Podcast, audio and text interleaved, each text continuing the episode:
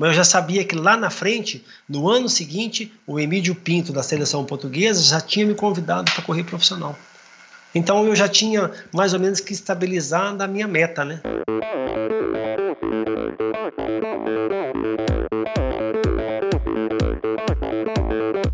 Olá pessoal, sou Michel Bogli e este é o Endorfina Podcast.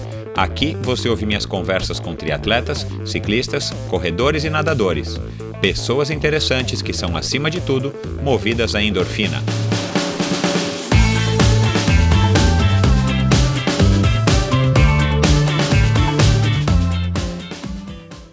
Este episódio é um oferecimento de Bovem Energia. Você sabe como funciona o mercado de energia no Brasil? Você sabe que é possível comprar energia para sua empresa e indústria que você também pode escolher de quem comprar esta energia, o que pode gerar uma economia substancial no custo final da sua produção? Conheça então a Bovem Energia. A Bovem é uma comercializadora de energia que também presta serviços de gestão e migração. Assim como meus convidados, para a Bovem, energia é um assunto muito sério uma empresa sólida e confiável, com profissionais experientes e treinados para lhe oferecer agilidade no atendimento, robustez e competência na condução dos negócios. Saiba mais em bovem.com.br. B O V E N.com.br. De energia, a Bovem entende. Olá pessoal, sejam muito bem-vindos a outro episódio do Endorfina Podcast. Antes de falar aqui do meu episódio, eu quero agradecer mas dessa vez não somente a vocês que têm enviado seus comentários, críticas e sugestões, o que eu faço toda, praticamente toda semana aqui no, no começo do, do episódio, em agradecer vocês, mas dessa vez é demonstrar minha gratidão a todos vocês que têm se comunicado comigo já através da plataforma do Apoia-se, apoiando o Endorfina, vocês que resolveram é, colaborar financeiramente com o Endorfina, eu fico muito grato. É, eu, eu não, eu, eu, claro que eu espero que vocês contribuam é, é uma contribuição voluntária, mas eu sabia que eu ia ter alguma contribuição, mas eu estou surpreso com a quantidade de pessoas que têm me procurado e que têm assinado, é, o, o, adotado o Endorfina como uma das plataformas, como um dos podcasts, um dos projetos que vocês acreditam e, e resolveram apoiar financeiramente. E claro, agradecer também a todos vocês que tem enviado seus, seus likes, seus comentários no meu Instagram, EndorfinaBR, elogiando a camisa que eu e a Join criamos em parceria para presentear uh, os apoiadores viciados em endorfina, os apoiadores que estão apoiando com 40 reais mensais. Se você tem interesse em ganhar uma camiseta e você é, apoiar com 40 reais mensais o Endorfina Podcast, você ganha uma camiseta aí no conforto da sua casa desde que você more no Brasil. E então, muito obrigado a todos vocês que têm apoiado com, com 20, 30 ou com 40 reais é, por mês o Endorfina Podcast. E se você não apoiou e tem vontade de apoiar, se você acha que esse trabalho vale alguma coisa, por favor, vai lá no endorfinabr.com. Tem um íconezinho, um linkzinho ali para o Apoia-se e aí você clica, vai para a página do Apoia-se, do Endorfina dentro do Apoia-se, e você tem todas as informações lá. Inclusive, se você quiser cancelar o, o pagamento e tal, você tem todos, todas as informações lá. Claro que não existe nenhum tipo de fidelidade, nenhum tipo de obrigação, tá certo? Bom, meu convidado de hoje, é, depois da repercussão super é, bacana do, do episódio do Henrique Avancini e, e na semana passada do Rafael Magalhães, um cara que, como vocês já puderam ouvir, um cara muito bacana, um cara divertido, um cara que está que tá ainda atento a tudo que está acontecendo no, no esporte e, e enfim, tem, tem, teve aí, tem as suas críticas e a gente deu as, as nossas risadas a respeito aí de, de bike fit e tudo mais. Se você não ouviu, vai lá e ouça. Um cara bacana aí que, que agora está registrado aí para a história do triatlon é, brasileiro através aqui do Endorfina. E agora o meu episódio de hoje, voltamos ao tema ciclismo, com um cara muito bacana, um cara que eu já antevia que, que, te, que daria uma conversa muito legal, um cara que desde o início do convite aceitou de bate pronto e se mostrou super disponível e muito com uma memória muito vívida e também muito com muitas opiniões e muitas críticas. E é isso que eu gosto aqui no Endorfina, que é o, o canal onde você vai ouvir a opinião de quem viveu e vive a história dos esportes, principalmente dos esportes de endurance do Brasil. E é um cara que foi super expressivo no ciclismo brasileiro no começo dos anos 80 até agora meados do, dos anos 2000 e o, o Cássio foi teve uma história muito legal não vou aqui detalhar muito mas ele foi convidado para correr lá em Portugal como a maioria dos atletas de expressão aqui do ciclismo dos ciclistas de expressão aqui do Brasil. Ele foi convidado para correr em Portugal e como um gregário na volta da, de Portugal e no meio da, da volta de Portugal houve uma reviravolta, é, sem trocadilhos, dentro da equipe dele, e ele acabou sendo o, o, ciclista principal, e por muito pouco ele acabou não vencendo a volta a Portugal, e isso fez dele um cara que, que teve uma carreira, uma carreira meteórica, uma ascensão meteórica, é, lá na Europa, especificamente em Portugal, e eventualmente em 1992 ele acabou vencendo, e ele vai contar como é que foi essa trajetória essa trajetória, desculpa, como é que foi essa trajetória, como é que foi esse esse percurso que claro a gente já imagina, né, e, certeza que não é um, um, percurso fácil. E ele tem uma opinião muito bacana e, e, e eu concordei com ele na, na maneira como ele abordou a carreira dele. Uma maneira um pouco distinta aí dos outros ciclistas que fizeram história do nosso, do nosso é, esporte brasileiro, que vocês podem conferir também nos episódios do meio do ano passado com os primeiros os únicos quatro ciclistas que participaram da volta da França, ele escolheu se fixar em Portugal porque justamente era lá que ele era o rei. Né? E eu até fiz uma piada no meio do episódio: em terra de cego, quem tem um olho é rei.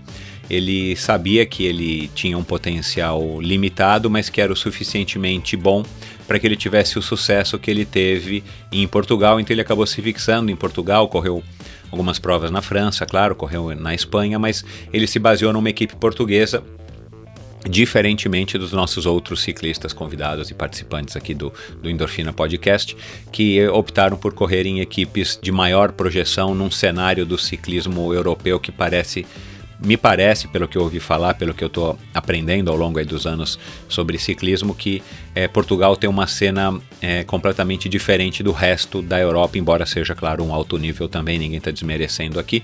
Mas é legal porque o próprio Cássio reconhece de alguma maneira isso e fez essa escolha consciente de que ele teria muito mais sucesso é, pessoal e financeiro se ele continuasse em Portugal ao invés de mudar para equipes maiores num cenário muito mais competitivo é, nos países ali da, da Europa que a gente sabe muito bem que tem o ciclismo desenvolvido. Então vocês vão curtir essa conversa muito bacana. A gente vai falar sobre doping, a gente vai falar sobre a Confederação Brasileira, a gente vai falar sobre o futuro do nosso esporte e sobre toda essa história de vida, essas lições do Cássio de Paiva Freitas. Muito obrigado a todos vocês boa, bons treinos, boa semana e aguardem na semana que vem mais um episódio especialíssimo, outra surpresa do Endorfina Podcast. E aguardem também que é, muitos outros convidados interessantes, como eu venho dizendo, e eu estou trabalhando aqui para realizar outros projetos dentro do Endorfina que vão agradar vocês ou que eu espero que agradem em vocês. Vocês não perdem por esperar. Então vai lá no iTunes Store, vai no Spotify, assine o Endorfina Podcast ou no agregador de podcasts de sua preferência. Você assina gratuitamente toda quinta-feira parece um podcast no seu smartphone, aí você ouve se você achar que vale a pena.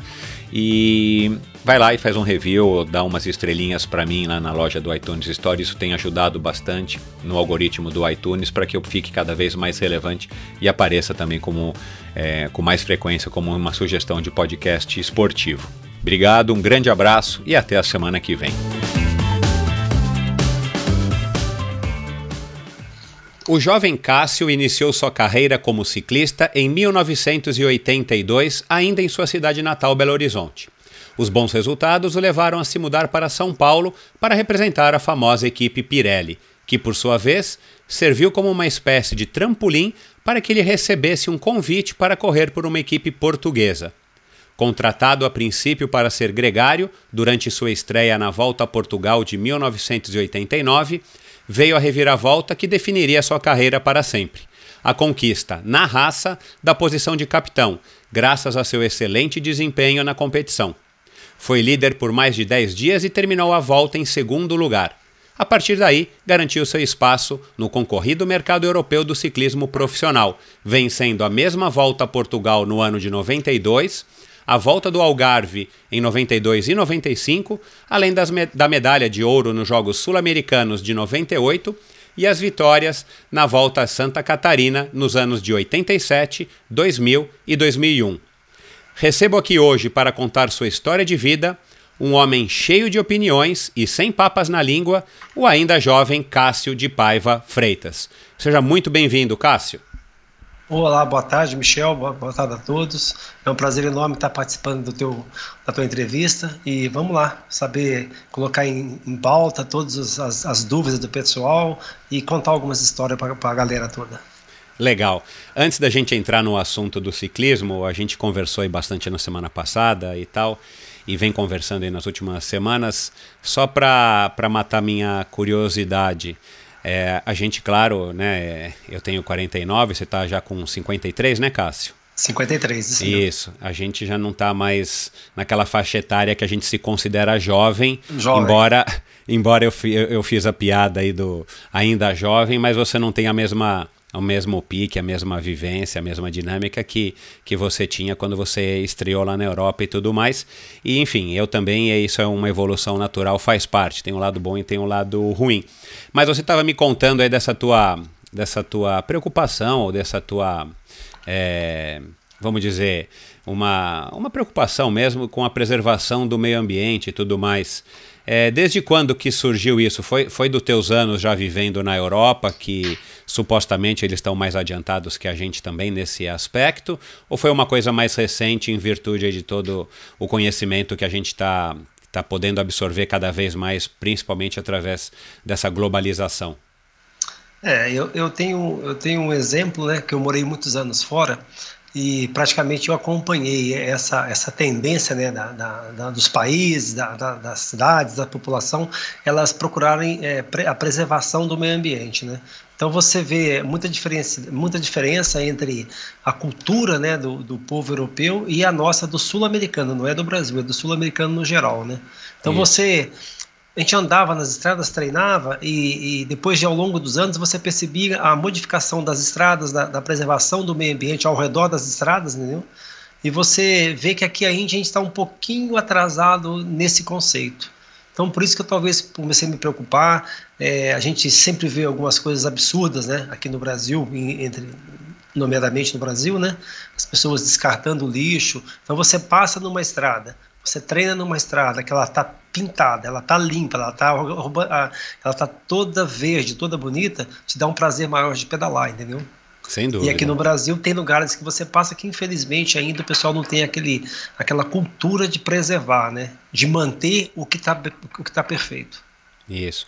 Me diz uma coisa, uh, os teus dois filhos, eles também é Iago e Eros, né? O nome deles. O Iago e o Eros, justamente. Isso, ele, eles já têm também essa pegada, você consegue passar isso para ele, embora eles já sejam homens, né, formados? Não, a garotada hoje você percebe, eles mesmos, por exemplo, já percebem muito, já, já, já procuram fazer é, alguma coisa que, que seja voltada para esse objetivo, né? Então você não vê eles jogando lata de cerveja na rua, se eles não vê a, a garotada da idade deles está mais tá, tá, com, tá com uma conscientização melhor a respeito deste assunto, está é, tá mais bom. consciente do que tem é, que ser, né?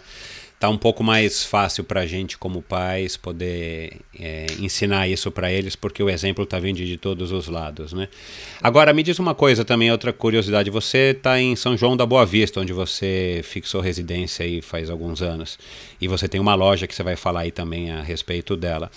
É, no, no, interior as coisas também não são muito melhores do que na capital ou, ou são melhores? Eu, nas minhas experiências de interior eu vejo que infelizmente ah, enfim, as pessoas jogam tanto as coisas na, na rua ou não respeitam o meio ambiente aqui numa cidade grande como São Paulo, de onde eu falo, quanto nas cidades pequenas que eu conheço e, e costumeiramente é, frequento. Ou você habitando aí, você percebe que aí, enfim, é melhor, é pior? Qual é a tua opinião? Não, acho que o pessoal do interior tem mais conscientização, porque é mais fácil de divulgar o objetivo, né? Então, uhum. como, como são menores as cidades, tem menos população. Aqui é uma cidade que deve rondar em torno dos 80 mil habitantes. Ah, é então, é uma pequeno, cidade né? que não. Um exemplo, ela, não, ela existe bairros populares, ela não existe bairros degradados. Né? Entendi. Aquele bairro que concentra, a pessoa invade, constrói, vai fazendo e vai para fora. Aquela, aquela, aquele aumento desordenado. É. Aqui não existe esse tipo de coisa. Então, a, até a questão de segurança, a questão de, de você viver a vida numa cidade interior é bem melhor. Por isso que eu optei vir para o interior, né? Entendi. Depois de morar 12 anos fora no Brasil, voltar e encarar São Paulo, eu acho que não tinha mais pique. Por isso que eu, por isso que eu consegui é, esse lugar aqui bem legal para morar, me estabeleci aqui e continuo por aqui agora. Bacana, é São Paulo, eu, eu gosto de São Paulo, mas assim, São Paulo você tem que ter um pouco de sorte e felicidade de conseguir, é, enfim, alguma, algumas coisas para você viver a cidade de uma maneira melhor. Né, agora, recentemente, é notícia no Brasil todo, né, teve aquela ponte lá pertinho da ciclovia onde a gente pedala que cedeu e tal. É, agora, no final do ano, eu, o final do ano já é trágico em questão de trânsito na cidade de São Paulo. Mas nesse final de ano passado aí agora, o trânsito estava, segundo a, as estatísticas, 25% pior por conta desse acidente, desse, desse incidente que houve com, a, com, com o viaduto, que até agora ninguém sabe como é que vai resolver. Então, assim, a cidade é caótica e dá pena mesmo da gente que tem que morar aqui, se você não tem uma bicicleta para se locomover como uma via alternativa, se você não tem um, um lugar Sim. onde você trabalha que é perto de onde você reside, por aí vai, você sofre bastante, infelizmente. Mas vamos falar de coisas boas. Curiosidade de novo, eu sou um cara curioso aí, meus ouvintes já sabem. É, cara, em 1982, nossa, eu estava jogando polo aquático ainda no Clube Pinheiros, andava de BMX para cima e para baixo, estava é, feliz da vida com a minha bicicross. E você já estava competindo, começou a competir ciclismo lá em Belo Horizonte. Como é que você foi? Então, como é que você foi apresentado, cara, para correr ciclismo? É, infelizmente ainda é um esporte no Brasil que carece de divulgação, carece de incentivo e tudo mais, de ídolos e tal. É, como é que você ficou sabendo? Como é que tinha? Tinha provas de ciclismo e você, teu pai já corria? Conta um pouco pra gente. E, e, e como é que era o esporte naquela época, né? Claro, sem capacete, né? Só com firma-pé, era só no guidãozinho ali normal. Como é que era a, o clima? Como é que era o astral? Como é que você foi apresentado a esse ciclismo? Olha, o Michel, eu, eu desde, desde pequeno eu sempre brincava de bike. A gente tinha na, no bairro que a gente morava lá em Belo Horizonte uma, uma galera, uns amigos, tudo que sempre gostava de bicicleta. É, eu me lembro direitinho que tinha um colega nosso que era o Michel. Ele, o nome dele é Michel, né? E ele, uhum. ele tava sempre inovando. Ele pegava essas bicicletas Tigrão, essas croizinhas. Ah, Tigrão e, já andei espichava o garfo dela tal. Então naquela época a gente já tinha as bikes incrementadas, né? saía para dar pedal, a gente saía muito para até Lagoa Santa e voltava, que deve ser o quê? Um, uns 60 quilômetros, 50 quilômetros de volta. Então a, a, o, nosso, o, nosso, o nosso prazer era pedalar, a gente tinha bastante, era uma turma de uns 10 a 15 garotos que pedalavam, incrementavam as bikes todas, né? E, e nesse meio termo é, eu comecei porque a, a Federação Mineira na época ela tinha uma proposta de trabalho que até mais para frente nós vamos falar da Federação Paulista, de quando eu mudei para São Paulo, né? O que, que, era o objetivo? Eles tinham um trabalho de, de na federação com, com, voluntários, com o pessoal que era ligado ao ciclismo, de fazer um trabalho de, de competições dividida em bairros né, na cidade. Então você fomentava o ciclismo. E nesse trabalho aí apareceu muitos corredores, entendeu? Nessa época. Que legal. É, eu me lembro que eu tinha Quintino Vargas Martins, o Alex Medeiros, o Adilson, o Francisco, que hoje ele é comissário da Confederação Brasileira de Ciclismo, ele, filho do São Francisco, tinha bastante pessoa que mexia, o Giovanni, então essa turma já era um, uma turma mais profissional, né, assim, mais, tinham bicicletas melhores, e, e eu, eu nessa, nessa, nessa fase aí, eu, eu soube, né, que houve, que no meu bairro, num loteamento novo que eles tinham recém-inaugurado, é, eles iam fazer uma competição entre as escolas, né? E eu peguei e fui participar com, com um colega meu, que era vizinho meu, o William, fomos fazer essa competição, terminei a prova, mas eu fiquei admirado de ver porque tinha muito cara assim que foi convidado a estar presente, que uhum. era como se fosse um espelho pra gente, né? E eu vi aquelas bicicletas novas, aquelas bicicletas bonitas italianas que existiam na época, né, importadas, e eu fiquei com aquilo na cabeça, cara. E ali eu comecei a tomar mais gosto. Eu acho que isso aí era um incentivo muito grande de um trabalho que era feito na, na Federação Mineira, que era o intuito de buscar novos valores, entendeu? Entendi. E tanto é que desse grupo que apareceu, é, era uma corrida de bairro, de bairro entre escolas. E, e, e só, só, participava quem tinha bicicleta de, de estrada, Não, bicicleta de corrida? Era, tipo de, era qualquer, qualquer bicicleta? Qualquer tipo de bicicleta. A minha bicicleta mesmo é uma bicicleta sem marcha, né? Uhum. E eu fui participar, alinhei, como você falou, sem capacete. A gente não tinha noção né, da, da, da, questão de segurança. Mas logo em seguida a esse, a esse episódio, é, eu acompanhei né, na Federação Mineira a divulgação de eventos e eu me lembro perfeitamente. Em outubro de, no, de 92, é, eu li no jornal que haveria em, no, na, em volta do Mineirão, lá na Pampulha de Belo Horizonte, no bairro da Pampulha, é, uma, um evento chamado Taça Riviera, de três etapas. E eu todo empolgado, peguei minha bicicletinha e fui lá. Nas três etapas, na somatória dos pontos, eu consegui ficar em terceiro na geral. E eu tenho esse troféu até hoje guardado. Onde é que ele anda, não sei te dizer. Mas eu tenho um troféuzinho que é da Taça Riviera, que foi a primeira competição que eu fiz, né? E você estava com a tua bicicleta sem marcha? Não, aí eu já tinha uma de marcha, já tinha conseguido comprar uma Caloi, uma Caloi 10 com pneu Jet Caju. Ah, e, legal. O famoso Jet peguei, Caju. Justamente. Aí eu fui participar do evento, fiz terceiro, eram três etapas no Mineirão, em volta do Mineirão, lá, lá, lá próximo da Lagoa da Pampulha. Eu fiz terceiro no evento.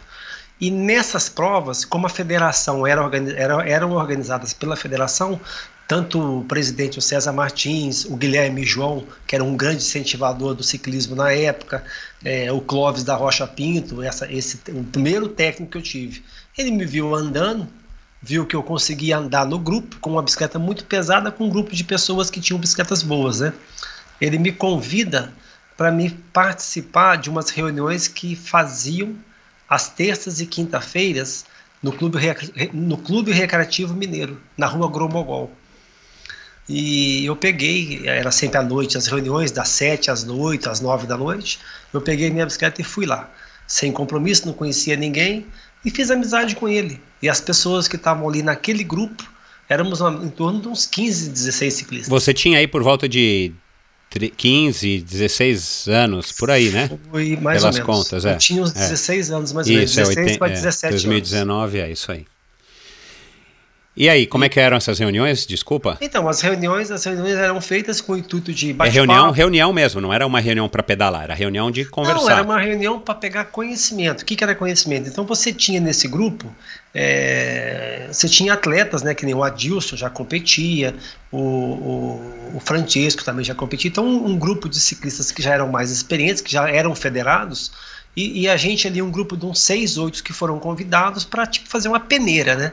Para ficar lá para ter uma oportunidade. E nessas reuniões é, falava-se muito, contava-se história de ciclismo, é, é, de eventos que grandes ciclistas correram.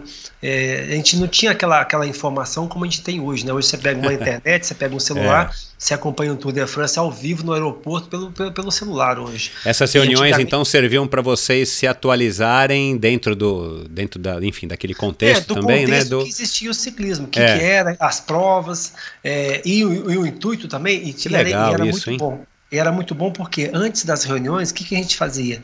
A gente chegava lá, encostava as bicicletas todas no cantinho, subia para um salão onde havia aulas de ginástica e a gente fazia ginásticas elaborais de solo flexão, alongamento. Então a gente nunca sabia que isso era bom. Eu nunca, nunca, soube, nunca soube que ginástica era bom para ciclismo. Nós fazíamos uma série de exercícios físicos em conjunto que era justamente para você ganhar mais resistência, fazer abdominal. A gente, esse senhor nos ensinou esse tipo de coisa, entendeu?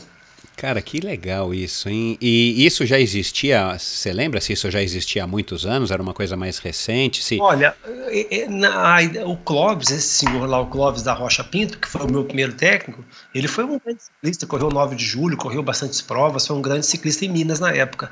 Ele já tinha um currículo bom e ele estava ali nos ensinando.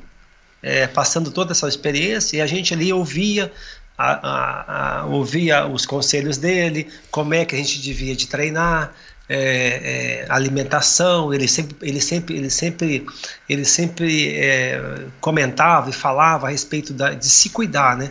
Que, que claro, é? Claro. Treinar bem, alimentar bem e o mais importante. Um conceito que hoje descansar. já é é, e um conceito que hoje em dia já é, enfim, é comum a todo mundo. É só você abrir qualquer revista ou qualquer site, isso já é básico, né, para qualquer modalidade.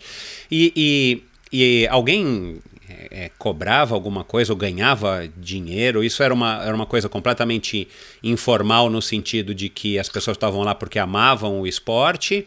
Ou isso não, já era meio que organizado? Você pagava lá uma caixinha ou alguma coisa?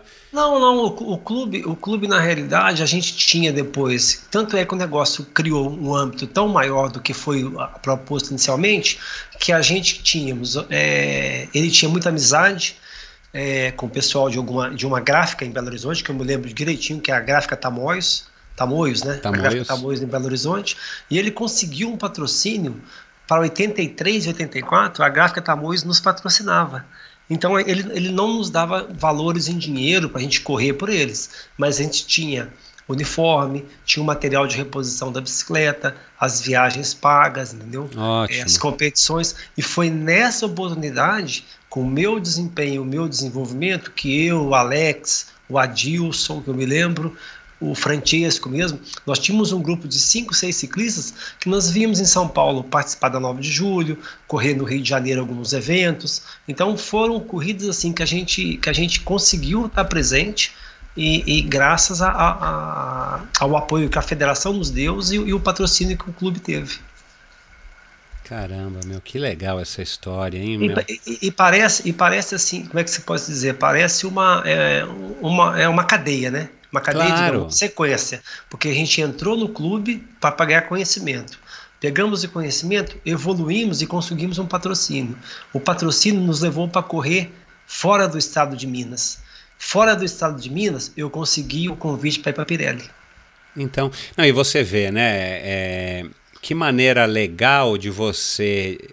De a você... gente tem muita história de eventos, por exemplo, que, que nessa época mesmo, quando eu fui participar uma prova que foi um evento lá no Rio de Janeiro, estavam é, todas as equipes, né? Caloi na força máxima, Pirelli na, na força máxima, KPM e todas elas por aí afora. E eu, sem ninguém me conhecer, eu faço segundo numa subida do, do Corcovado. Eu então. cheguei junto com o Gabriel Sabião. Olha lá. Numa, foi a minha primeira corrida que eu fiz fora de Minas. Eu nunca tinha corrido fora de Minas.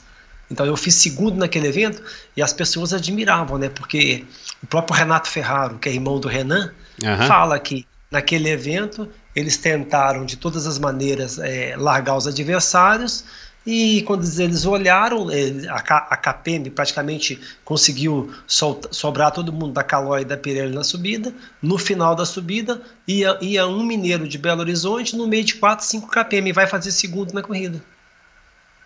Que bacana. Então, o que, que eu queria falar?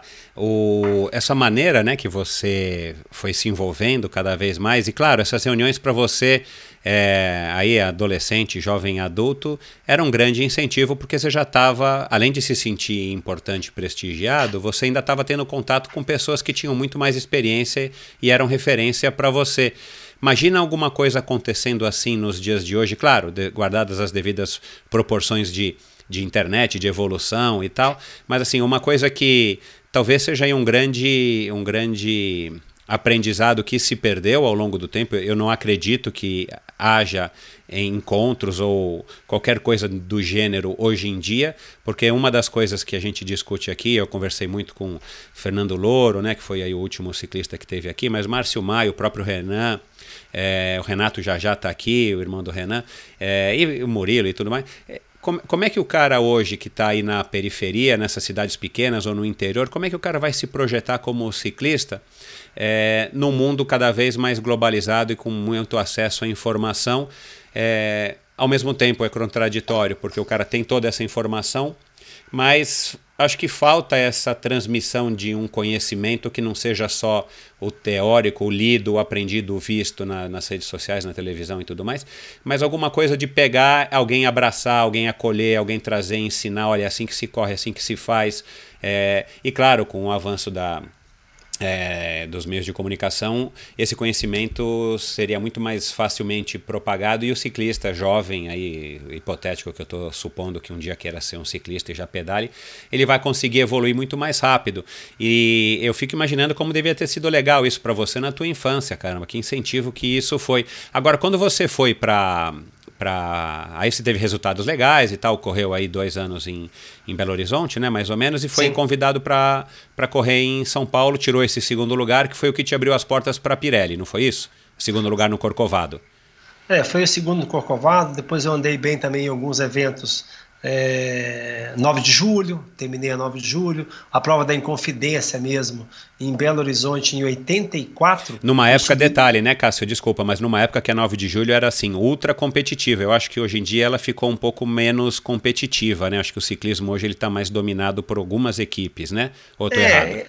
Não, justamente. Hoje o número de equipes está muito reduzido, né? E antigamente você pegava uma 9 de julho, por exemplo, era dentro de Interlagos, largava 150 ciclistas. Dos 150 ciclistas, você podia tirar ali que 20, de 20 a 25 ciclistas eram para ganhar a corrida. Olha lá. Não era, não eram dois, três, era de 20 a 25 que tinham possibilidade de ganhar a corrida. É. Quando eu venho para São Paulo em 85, me parece que só na cidade de São Paulo, um, um, campeonato, na cidade de São Paulo e nos arredores de São Paulo, interior próximo de São Paulo, nós íamos correr, tinham sete, oito equipes, nove equipes participando. Então era Caramba, muita equipe, é. muito ciclista. Você tinha um pelotão mais ou menos de 150 ciclistas correndo na USP, o circuito do Lago, por exemplo. Então, cara, é. Eu cheguei a correr uma prova Mas, na USP com o, o Fernando o, Nabuco há muitos anos, que saudades que não tem mais aquelas provas lá, né? Ô Michel, você comentou da tecnologia. A tecnologia vai existir e vai cada vez, cada vez ser melhor. A tecnologia vai servir para a gente ganhar, tirar os ganhos mais rápido também. Exato. Compreendo. Mas a nível de administração, a nível de organização, a gente tem que voltar lá atrás de novo. Porque pois aquele é. é o modelo correto. Então, pois é, cara. Então, não, e, e, de novo, né? Você está falando. Você, não adianta você... a gente pegar um marmanjo de 25 anos e falar, bom, agora Já. esse cara vai ser campeão. Olha, a gente tem que pensar num garoto. O ciclismo é, uma, é o seguinte: o ciclismo é. Você vive de resultado, correto? Então, para você ter o resultado, você pode ter todo o trabalho que você fez para você chegar naquele resultado. Mas se você não tiver os eventos para mostrar o teu resultado, para mídia, para imprensa, para o concorrente ver que você está ali ganhando, a gente não vai a lado nenhum. Não adianta só treinar. Eu evolui muito, por quê? Porque eu entrei num certo nível de, de, de ciclismo e passei a competir com quem era melhor do que eu. Que é então, fundamental, que que eu, né? Lógico, você medir força com quem é mais fraco com você, você sempre vai ganhar. Você vai sempre o primeiro. Agora, você medir força com quem é melhor do que você, você vai ter que evoluir muito para passar esse, esse melhor. E o Definitivo. ciclismo, eu te digo, o ciclismo não admite uma coisa, não admite erros. Você não pode errar. Se você calcular errado, você, se você errar, você não ganha. Entendeu? Então eu acho que a gente tem, um, tem muito ciclista no Brasil. Eu, eu, eu, eu, assim, particularmente, nos países que eu passava, nos países que eu ia, as pessoas ficavam admiradas de ver. É, economicamente, a gente não é um país tão ruim comparando com o resto aqui de, dos outros países da América do Sul. É, então eles, eles falam, como é que o Brasil, com a potência econômica que tem, não tem ciclismo? Por que, que não tem é, ciclismo? A gente, a, gente, a gente tem um comparativo aqui muito próximo dos hermanos da Colômbia, né? que produz Não, aí Colômbia, uma. Mas a Colômbia já é popular. A Colômbia é, é, é, é, é os países é, latinos, né, os países de língua espanhola, que eles que eles, eles têm a tradição, né, de, de, de ter o ciclismo como um esporte um esporte de alta competição. Mas mas você sabe dizer se a tradição do, da, da Colômbia ela remonta a, a, muito tempo ou é uma tradição que eventualmente lá no, nos idos de 1980, 75 Não, remonta já há muitos anos, porque sempre teve grandes corredores. Ah, e o que, tá. que eles fizeram? Eles investiram, né? Então, é, é, é, você, você vai numa prova na Colômbia, você chega numa prova, é, você não vê tanto público que você vê na Colômbia. Você vê uma televisão transmitindo ao vivo, você vê um rádio, e é tudo aí passa a ser muito interesse comercial, né? A gente não pode né, comentar muito esse aspecto, porque a gente, infelizmente, somos o país do futebol, do vôlei, do basquete e por aí afora. Agora, recentemente, esse menino Avancini foi campeão do mundo de contra de, de, campeão do mundo de maratona. Né? Então, então, olha o feito que ele fez. Isso aí é uma então, coisa histórica. Vamos né? aproveitar, então, vamos, vamos, vamos esperar que isso traga frutos, não agora, né, em 2019, nem 2020, mas que traga frutos para as próximas gerações, né? E é isso que eu ia te falar. Você foi um ídolo. A gente teve o próprio Renan, o próprio Renato, que desbravaram aí um caminho. Depois a gente teve mais para frente o, o, o, Mauro Ribeiro, depois veio o Palharini, depois veio, enfim, é, até chegar no Murilo, né, que foi o nosso, acho que talvez o nosso último grande ciclista de renome internacional, com a projeção que teve. É, a gente está tendo uma. Vocês estão deix, deixaram um legado que está surgindo novas pessoas, e se estão surgindo novas pessoas, é, será que elas, que, que, elas são em quantidade o suficiente para que desses novos talentos surja de novo, eventualmente, mais um grande campeão de volta como você foi? Ou... O, Michel, é, é, talento a gente tem bastante. Eu tenho aqui hoje na minha agenda, eu posso abrir aqui para você, ó, tá aqui. Eu tô com quatro nomes de ciclistas, tá aqui, ó. O, o Renan Quadra, Pode falar, pode falar. Renan, Tô com o filho do Renan Quadra, que é filho do, do, do, do Hernandes Quadre, uhum. o Pedro Figueiredo Leme, é, o Thiago Iur, que esse é um pouco mais novo, e o, e o Williams, que é o menino de Tocantins. Tem quatro garotos pedindo para me ver se eu consigo arrumar uma equipe para eles em Portugal. Por quê? Porque o que acontece no Brasil? Você tem algumas equipes que trabalham a formação, a base, né, que incentivam, que levam e buscam e fazem a, a, o inicial, né, a base. Só que o que acontece? Quando ele chega na idade dos 17 anos, incompletos com 18, ainda ele é júnior. Quando ele passa para sub-23, você já praticamente já não tem mais possibilidade de encaixar em nenhuma equipe. Ficou velho, então, né? Aconte... Não é que ficou velho, é que o que acontece? Você não tem essa oportunidade. Então não adianta você ser bom ser trabalhado dos 14 aos 17 anos, quando você tiver na idade que você vai fazer aquela transição do júnior para o sub-23, você não encontrar equipe. Equipe de que maneira? Que te, que te remunere, que te pague para você correr. Aí o que, que vai levar o atleta? Ele não vai viver de quê? Ele tem que ganhar um ordenado. Exatamente. Como ele não ganha, a maioria abandona. Então você mata. É porque é aquela encruzilhada, né? Lá atrás. Você o... mata a carreira na nascência. Exato, exato. Por que, que com o Nabucco, por que, com, por que, que com, Fer, com Fernando Nabucco e com Ernesto deu certo o projeto que eles fizeram? Porque eles fizeram um trabalho que as equipes, para ser a categoria principal, tinha que ter a base, tinha que ter aspirante e, e sub, não é sub-23, agora o nome eu não me lembro, aspirante e novato, era novatos, aspirante principal. Uma equipe principal tinha que ter três aspirantes e três novatos. Ai, então isso aí o regulamento da federação criou muitos valores. E nessa oportunidade, o que, que houve? Houve uma proposta de fazer uma seleção permanente, tanto de aspirante, como de novato, como de principal. Foi a que o Nabucco introduziu. Porque ele trabalhava com o intuito de crescer o ciclismo não de ganhar dinheiro com ciclismo. Claro. Esse é o problema, entendeu? Para tá. consertar, dá para consertar, mas tem que mudar as mentalidades. Isso, tem, é que, que, tem, que, é que tá tem, que, tem que apagar tudo e começar Deixa praticamente do zero, né? Onde é que está a nossa seleção permanente? Não existe. Não existe. Em nenhuma modalidade, nem no, nem no, nem no BMX, nem no mountain bike, nem no, no, no ciclismo de estrada e nem no de pista. Pois é.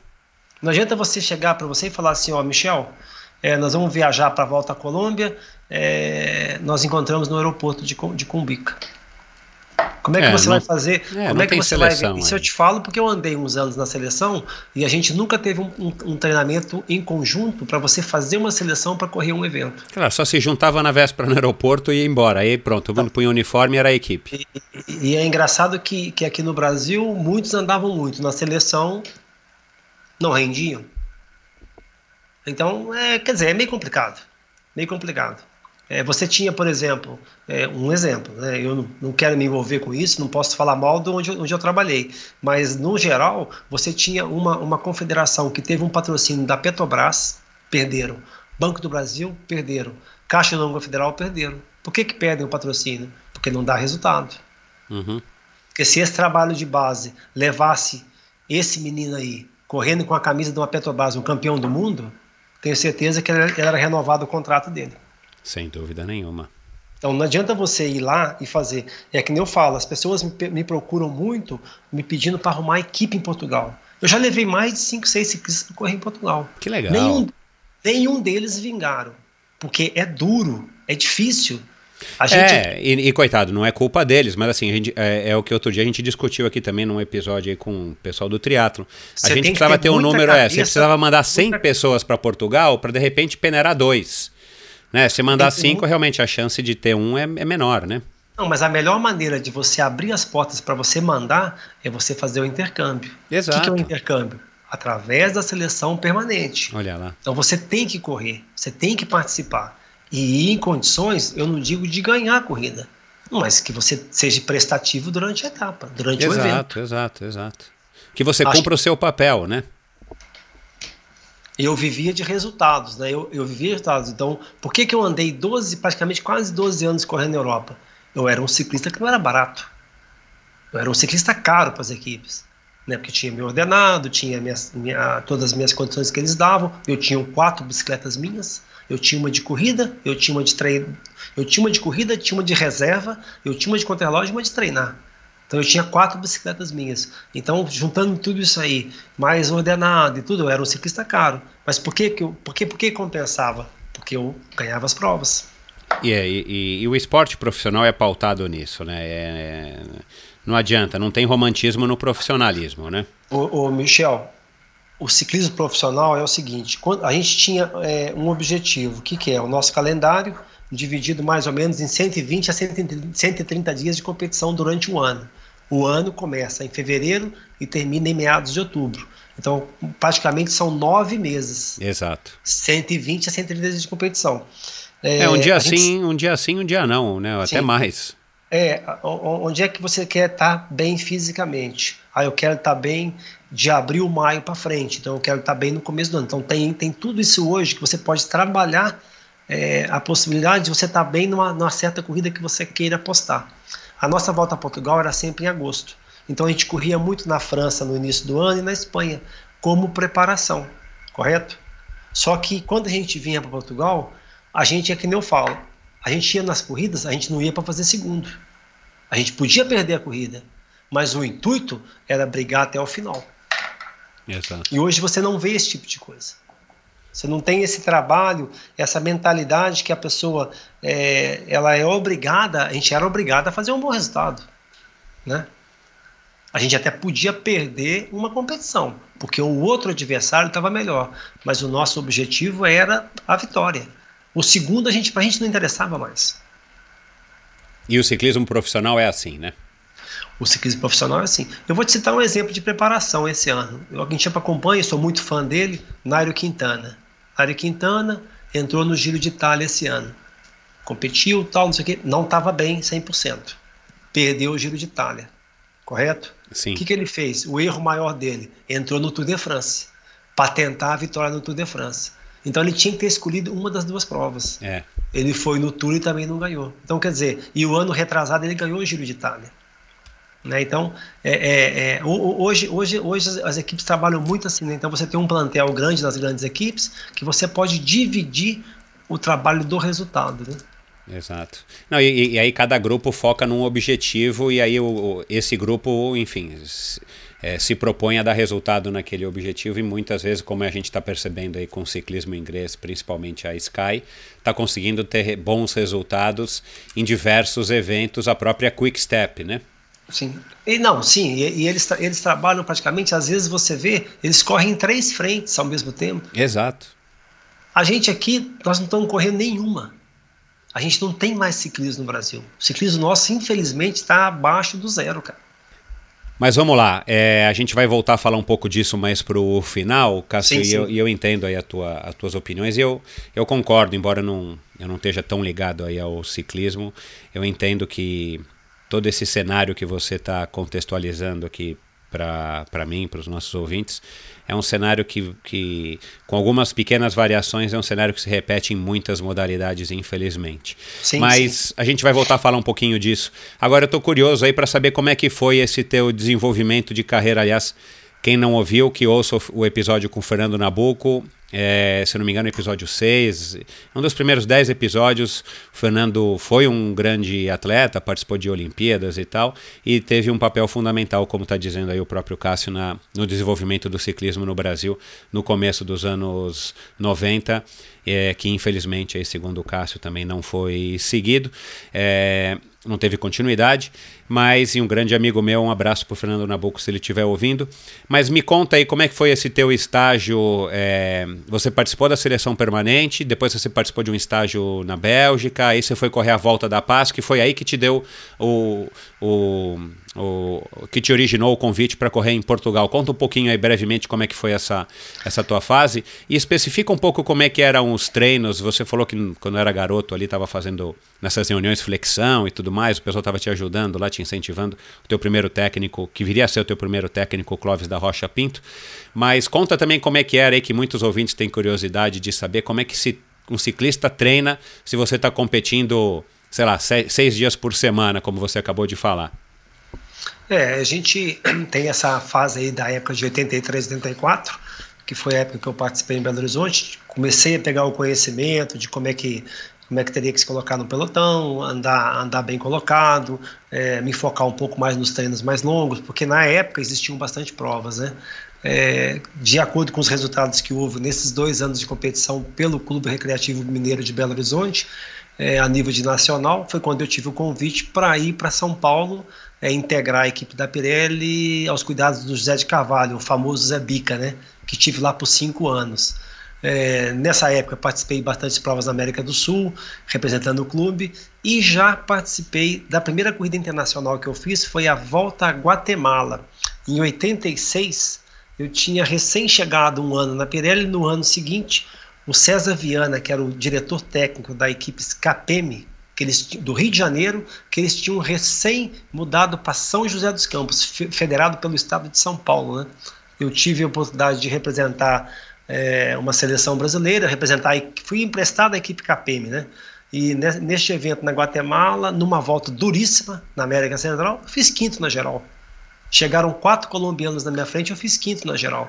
Que legal. Então, então, nesse ponto, voltando da Guatemala, no ano seguinte, em 87, a gente teve um, um grande ano no, no, Brasil, né? um, um, grande ano com a mudança de, de, de, de presidente na federação, é, deixou de ser um pouco é, Calói, né, que tomava conta do ciclismo, passou a se integrar à mão do Fernando Nabuco de Abreu, ele, ele, juntamente com a federação, em nome do Ernesto Pires de Carvalho, que era o presidente da federação, introduziram esse projeto de tentar fazer uma seleção permanente, é, onde se escolheu os melhores ciclistas de acordo com os resultados, né? E fomos, e fomos nesse, nesse ano seguinte, de 88, fomos fazer é, um estágio na Europa de três meses, né? Participamos da, da, fam da famosíssima é, Corrida da Paz, antigamente, que era nos países de leste, né? Era uma, uma, uma corrida feita, iniciava na Tchecoslováquia, passava para a Polônia e terminava na Alemanha Oriental. E, e, e neste evento, o Nabucco nos levou uns meses antes para estar na Bélgica, participamos da Volta da Bélgica, participamos da Volta da Paz. Neste evento propriamente dito, andava, até o Nabucco andou com a gente. Ele acompanhou a gente na volta da paz. Toda a volta da paz, ele, ele teve presente com a gente, andou no carro de apoio, acompanhou. Nós tínhamos um treinador que era um treinador, é, um polonês, né? Que ele contratou para andar, para nos passar essa possibilidade de, de estar presente na volta da paz, porque era super difícil ser convidados, né? Fomos convidados à seleção do brasileira neste evento. Peraí, na Volta é, da Paz participavam seleções nacionais ou eram também times profissionais? Não, era só seleções só seleção. nacionais. Tá. É, era, era, é, nessa época era mais ou menos tinha o mesmo regulamento dos Jogos Olímpicos. Os Jogos ah, tá. Olímpicos tá. antigamente não podia correr profissional, só podia correr amador. É. Então acho que depois de Atlanta, ou não me lembro que Olimpíada que foi, que eles liberaram os profissionais participarem, que antigamente era só profissional, era só o amador. amador. E a Volta da Paz seguiu o mesmo regulamento da UCI. E eram, me parece que eram 12 ou 18 seleções correndo. Tinha, tinha ciclistas lá que futura, até ciclistas francesas que eu me lembro, que depois correram no profissional também foram correr no profissional e correram junto comigo na Volta da Paz. Não sei, não te recordo dizer os nomes, mas eu sei que tinha. O francês mesmo, Laurent Bezot, era um francês que andou na Volta da Paz. quando ele era mais novo, né? E, e, e, e, nessa volta da paz andava lá uma seleção portuguesa. O que, que aconteceu na volta da paz? É, chegava nas etapas de montanha, nas etapas duras, na frente só ia países comunistas e dois ou três franceses e, e, andavam ali no meio, né? Ali junto com o grupo dos comunistas, dos países de leste, e eu brasileiro no meio deles. Uma certa altura, um português lá, o diretor, me convidou para conversar comigo e ele falou, meu, senhor Emílio Pinto, que eu andava bem porque ele via todo dia no, regular, no boletim da prova, no resultado, no, no livro da corrida, que todo dia ele via que eu chegava no grupo da frente no meio daqueles monstros do ciclismo que existiam na época, né, que estavam dominando a corrida, e eu no meio deles. Foi quando surgiu a possibilidade que no ano seguinte, em 89, foi quando ele fez a, a, ele largou a direção da federação na parte técnica e assumiu o cargo como técnico de uma equipe profissional e me levou para correr em Portugal. Foi Te quando convidou para correr lá. Me convidou para fazer um estágio e, ah, e tá. nesse estágio eu fiz segundo na volta. E aí você foi emprestado da equipe Pirelli. É, então, na época eu recebi um convite, eu tava, foi mês de, de maio, abril que eles me ligaram, né? É, acho que fiquei muito surpreso. Eles me ligaram, queriam que eu fosse fazer uma experiência em Portugal. E eu era muito magrinho, era muito franzino, né? E, e o, diretor de, o diretor da equipe, o diretor técnico, o Emílio Pinto, que me ligou. O diretor da equipe, o senhor Manuel Maduro, e o, e o engenheiro Matos, que era o dono da equipe praticamente, que era do Algarve, né? É, não, mas você vai trazer um brasileiro, esse brasileiro não deve nem saber andar de bicicleta, que o brasileiro nunca ouviu falar de ciclismo. Não, vamos trazer o moço, que o moço é bom. Insistiu e me levou. O engenheiro o, o, o Renan, o Renato não tinham deixado aí algum, algum rastro de que brasileiros já tinham passado pela, pela Europa? Não, então, eles tinham uma, é, o pessoal em Portugal tinha uma vaga, uma vaga ideia de que alguns brasileiros, que nem o Renan, andou lá um tempo, o Renato, acho que ganhou umas etapas também da volta a Portugal, andou ali bem na, na volta, nos eventos que ele foi. Ele foi um pouco antes de mim para lá, porque quem conseguiu para ele esse estágio foi o, o Ernesto o Ernesto, o Ernesto que era o presidente da federação, é. que, é, que, era, que é português, né, que convidou e arrumou a possibilidade de fazer uns eventos em Portugal. É, mas ele entrou numa equipe, uma equipe mediana, digamos assim, uma equipe boa, mas mediana. E eu já fui para uma equipe que era a equipe para ganhar a volta, uhum. ou para brigar pela vitória, correto? Certo. E, e, e, nessa participação foi quando é, eu consegui, no desenrolar do evento, da prova, eram 21 dias de corrida, uma volta a Portugal hoje não pode passar mais do que 12 dias, me parece. Na época ainda eram 21 dias. Eu consegui fazer segundo na volta. E aí conta essa história que você já me contou que, que você foi para ser gregário do como é o nome dele? Matos? O... É, Marcos Chagas. Marcos Chagas, né? Não, o Marcos Chagas ganhou cinco voltas a Portugal. É um dos maiores vencedores da volta a Portugal. Um português muito bom ciclista, muito inteligente para correr de bicicleta. Só que quando eu cheguei em Portugal, ele já tinha um pouco mais de idade. Ele devia estar beirando seus 30 e poucos anos já. E na, e na altura, é, o Loletano Vale do Lobo tinha um inglês, que era o Kay Tixon. O Kay Tixon era um inglês também que tinha ganho a volta um ano anterior o inglês que corria pela, pela, pela equipe portuguesa. Só que esse inglês, me parece que ele tinha se acidentado numa, numa, numa prova anterior, praticamente foi impossibilitado de participar da volta. Foi quando eles me convidaram para ir para Portugal com o intuito de trabalhar para o Marco Chagas nas montanhas, para ser o gregário número um dele nas montanhas. E, e, e numa passagem por uma, por uma das etapas montanhosas da volta, ele chegou a uma altura que ele chega à minha beira e fala assim: é, Brazuca, faz a tua corrida. Eu não consigo acompanhar vocês, porque os adversários atacavam, eu punha ele na minha roda e levava até os adversários. Atacavam, eu levava na roda. Chegou uma hora que ele já não conseguia me acompanhar. E ele falou: Brazuca, faz a tua prova, que eu não consigo acompanhar vocês. E nisso eu fui me embora com os, com os adversários, fui só de roda, eles não me conheciam, eles não tinham ideia do que eu poderia fazer e tampouco eu me conhecia naquela forma, de tão bem que eu estava.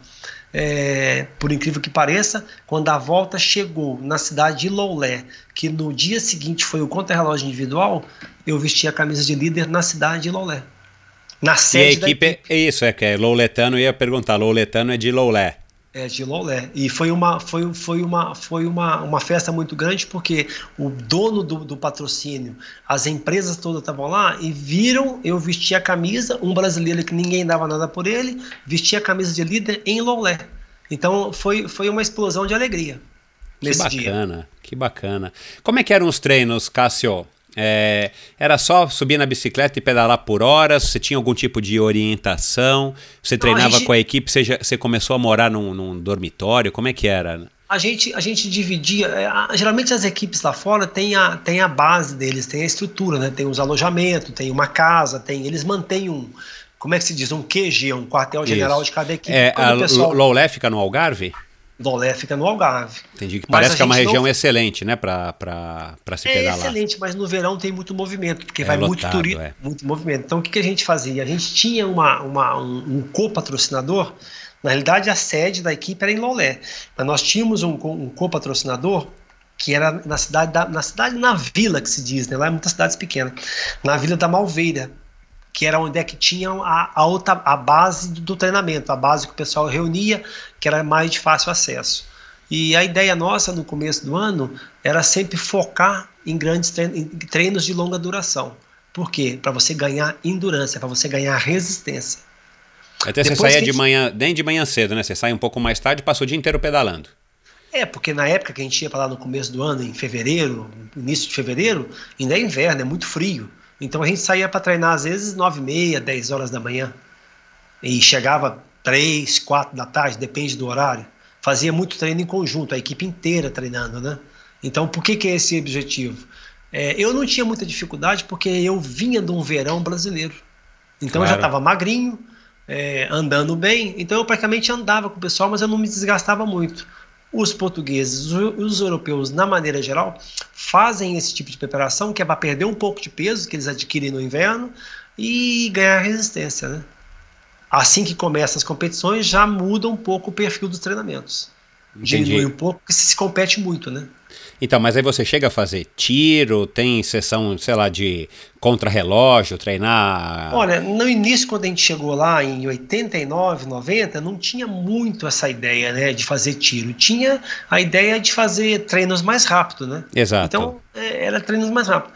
É, a minha, as pessoas acham que, por exemplo, ah, o Cássio. Mas quem que comandava o treino? Ou ia um treinador de carro, de motinho? Como é ah, é que. Não, vai o treinador de carro, Isso, vai o mecânico. que vai com roda, era, vai mecânico. Quando era, quando era treino em conjunto com toda a equipe, era como se nós estivéssemos numa corrida.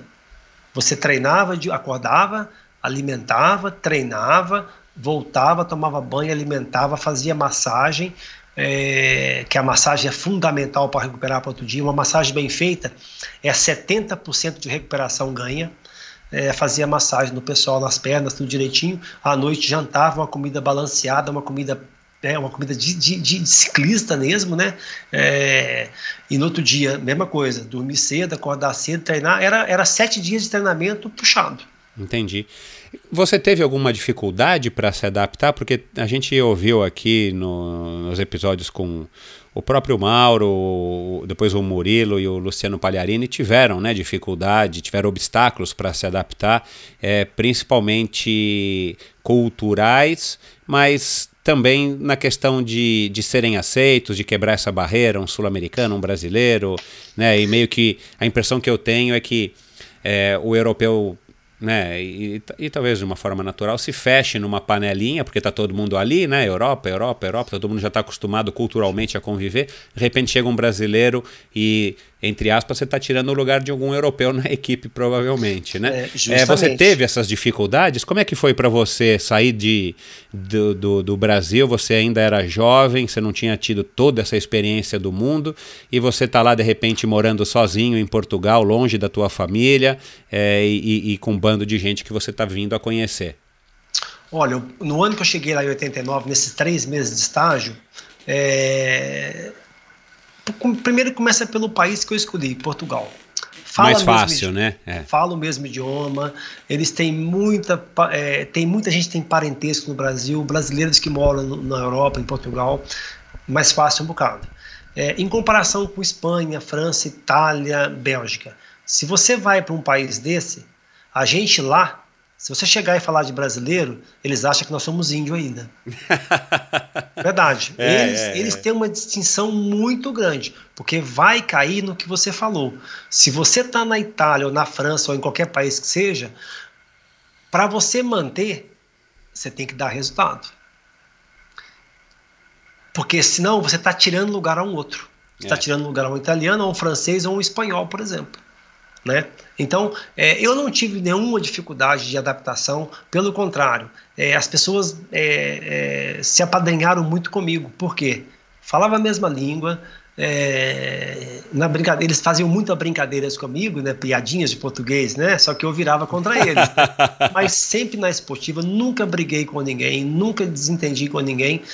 Todo lugar que eu passava, todo mundo gostava de mim, das equipes que eu passava. E o importante de tudo isso, Michel, é que na primeiro ano que eu fui como experiência, eu já faço o segundo numa volta a Portugal. Isso ajuda muito, né? Ajuda porque você já não é visto como um no pelotão. Você é visto como o principal do pelotão, um dos principais.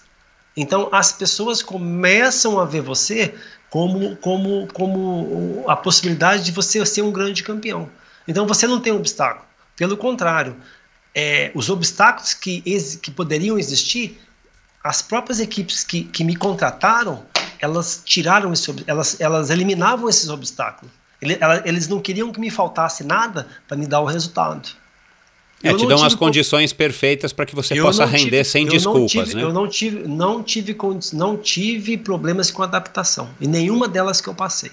Você se esforçava para ser um cara legal e popular e tal, ou simplesmente era o teu jeito e o pessoal te aceitou e ficou fácil e natural? Ou não, você tinha sempre... essa consciência de caramba, meu, eu tô aqui, eu preciso também agradar a galera, deixa eu. Não, assim, é, a melhor forma de agradar o pessoal que torce pelo ciclismo é, é ver você em primeiro. Então você já mostra o teu resultado, né? Então você uhum. já mostra a tua, a tua condição de você estar tá ali para você disputar as corridas, né? Então eu vou te citar um exemplo. A gente pegava e íamos fazer um prêmio de seis, sete dias duro. Duro a corrida, com montanha dura, com contra-relógio duro, com chegada da montanha. A gente tentava levar sempre a melhor formação para aquele evento. Antes do evento, fazia-se uma reunião, o técnico reunia todo mundo tal. Eu já cheguei em eventos porque a minha, a, a, as pessoas faziam a ideia que o Cássio de Paiva era o montanheiro principal, né? Era o cara que subia bem as montanhas. Eu subia bem as montanhas, mas o que pareça, as corridas que, que, né, que eu consegui vencer foi no contrarrelógio. Então as pessoas. Que interessante. Tiram, as pessoas tiram a ideia, não, que o recorde do Pico do Jaraguá, o recorde da Serra do Rio do Rastro, é, as montanhas que existem aí, o recorde é do Cássio né? Mas o resultado meu individual nas provas eram nos contrarrelógios que eu ganhava as corridas. Então, para voltar, a gente se reunia antes de, uma, de, um evento, de uma prova, né? Então já chegou eventos, por exemplo, o prêmio jogo. O prêmio Volta ao Algarve, por exemplo, que eu né, tive o prazer de, de ganhar algumas, algumas, algumas edições. O treinador perguntava como é que você está. Eu falava com meus colegas, olha, se vocês, se vocês levarem a corrida para o contrarrelógio com o mesmo tempo dos outros que podem né, discutir a corrida, leva que eu garanto. Eu já chegava a falar isso antes da corrida, de tanta convicção e confiança que eu tinha no que eu estava fazendo. De onde que vinha essa convicção, essa confiança? De onde que vem não. esse teu talento, Cássio? Foi dedicação, oh, oh, oh, herdou do teu pai? Você não, era um cara aí, que se esforçava, é acordava é mais é cedo? Eu, é que nem eu te falei no começo. O ciclismo te ensina uma coisa importante você não pode errar, você não pode falhar. Entendeu? Então são provas por tempo, né? Então o tempo é precioso. Você ganha 5 segundos numa, num contra-relógio, mas numa bobeada, numa chegada, você perde um minuto. Você, você... você era um cara, você era e continua sendo um cara exigente, você é um cara assim, Sempre metódico. Fui. Sempre fui. Caxias então, de treino. Não, é, eu sempre era, sempre fui Caxias de treino, sempre é um cara que Você gostava bastante. de treinar? Gostava de treinar e, e, gostava de ver o resultado do treino. Porque quando você treina e você não vê o resultado. Frustra. O ciclista, o ciclista desanima. É. Então eu, eu, eu, tinha situações, por exemplo, que chegavam numa corrida, vestia a camisa amarela, o meu diretor na reunião falava assim: é, fazem na corrida o que o Cássio falar, não precisam de vir no carro falar comigo. Uma época sem rádio, né, pessoal? Essa época não tinha não, rádio, tinha que voltar tinha no carro. Rádio. Ah, já tinha? Já tinha, já ali acho que por, Foi comecinho. De, é, eu acho que 93, 92 já apareceu o rádio de comunicação. Eu não Isso. me lembro bem o ano. Mas ele falava assim: é, não espera para tomar uma decisão. Toma a decisão, que o, faça a decisão que o Cássio tomar. Por quê? Porque eu era um ciclista que andava sempre bem colocado. Eu tinha a visão da corrida. Eu tinha a leitura da corrida. Né? Então, é, é, isso foi em todos, todos os lugares que eu passei, eu era sempre, eu era sempre é, é, o cabeça da corrida, digamos assim, né? Na volta a Portugal mesmo, em 92, que nós tivemos a vitória lá, com, que eu ganhei em 92, a, a gente tinha uma equipe que era imbatível. Tanto eu como os meus colegas de trabalho, todos eles passavam as montanhas, eu tinha um grupo de trabalho 100% ao meu redor. Eram, éramos 10 ciclistas, eu tinha 9 ciclistas ali a, a, na, minha, na, minha, na minha serventia, digamos assim. Né? Uhum. E você sabe que eu vou te contar uma história engraçada. Que nessa chegada a Loulé, é uma, é uma, uma história interessante. Nós saímos de uma etapa que saiu de Alcáceres do Sol, Quarteira. Quarteira é uma cidade próxima de Lolé. 200 quilômetros. 200 quilômetros. E muito calor tal saiu três italianos. Os caras levavam quase nove minutos de avanço. Nenhuma equipe queria assumir a frente da corrida para anular aquela fuga, correto? E eu era um cara muito. Você sabe que um bom ciclista tem que ser um bom político, né? Porque o cara que não é político, ele não é bom ciclista. O que, que uhum. eu fiz? Já comecei a olhar o tempo, nove minutos, faltam 100 quilômetros, a gente tem que tomar cuidado, tem que se precaver, porque a gente não sabe quem vai lá na frente. Um cara que chega com nove minutos, se é um cara que sobe uma montanha razoavelmente bem, como é que você desconta dele depois de nove minutos? Não tem. A gente não tinha, porque é. nessa época corria muito. Uma volta a Portugal lá ganhava 160 ciclistas, 170. É, eu, eu, eu, na, eu na, na, na posição que eu estava, nesse ano, em 92, nós já tínhamos ganho muitas corridas em Portugal. A nossa equipe era a formação mais forte do pelotão português que, que eu fiz? Eu descaí no pelotão, chamei um, dois, três, quatro ciclistas de equipes portuguesas e falei: vamos, vamos, se, vamos, vamos se juntar aqui, colocar dois, três para perseguir, para diminuir a diferença. Porque do jeito que tá, a gente não sabe quem vai lá na frente.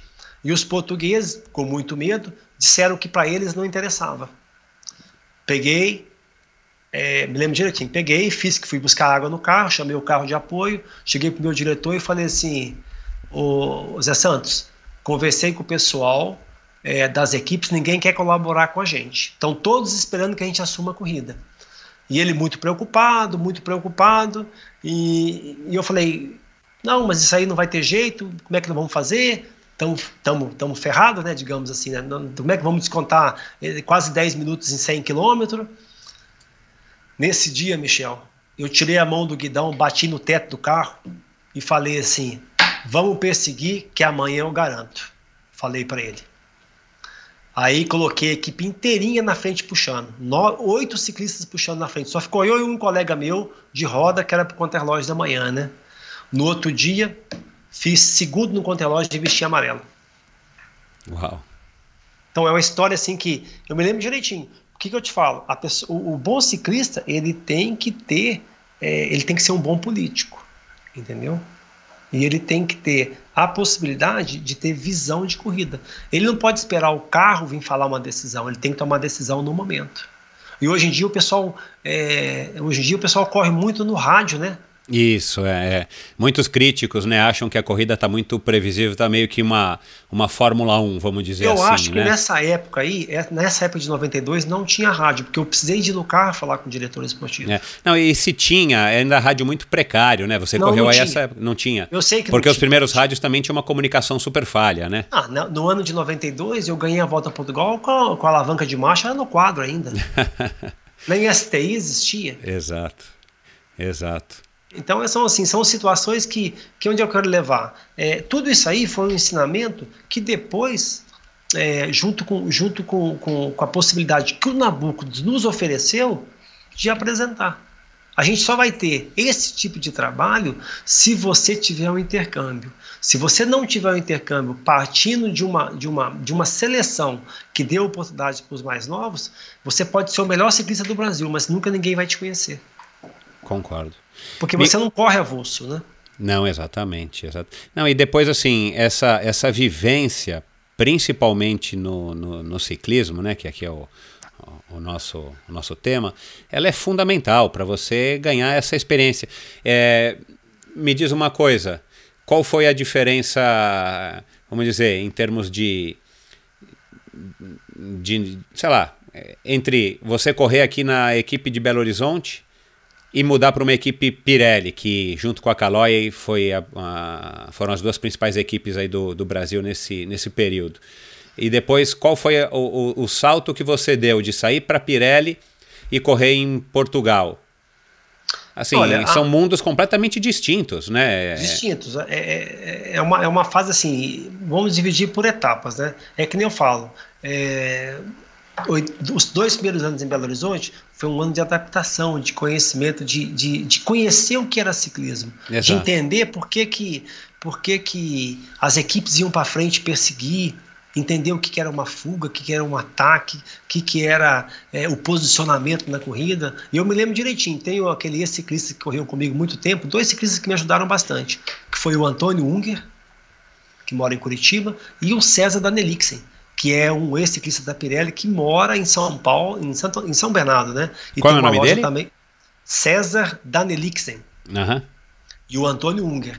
Então, o César, principalmente, é, nos eventos que eu ia participar por Minas, a gente sempre ficava nos hotéis tal, e, e, e ele sempre batia papo comigo, falava que gostava de ver eu andando, que a minha evolução estava muito boa. E ele até então eu tenho quase certeza que ele é que deu uma, uma, uma um empurrãozinho para que o Zé, o Zé Bica, né, o Carvalho, me desse uma oportunidade na Pirelli, né?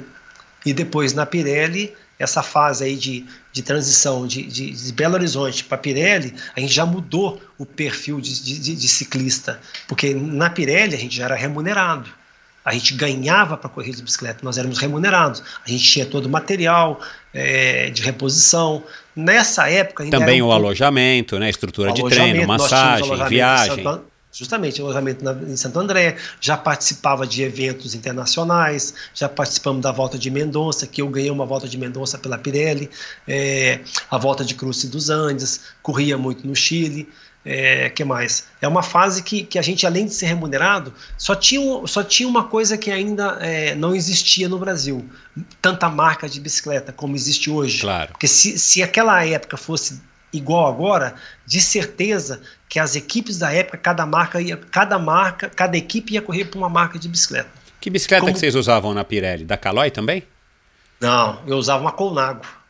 Eu tinha ah, uma Colnago tá. italiana de alumínio.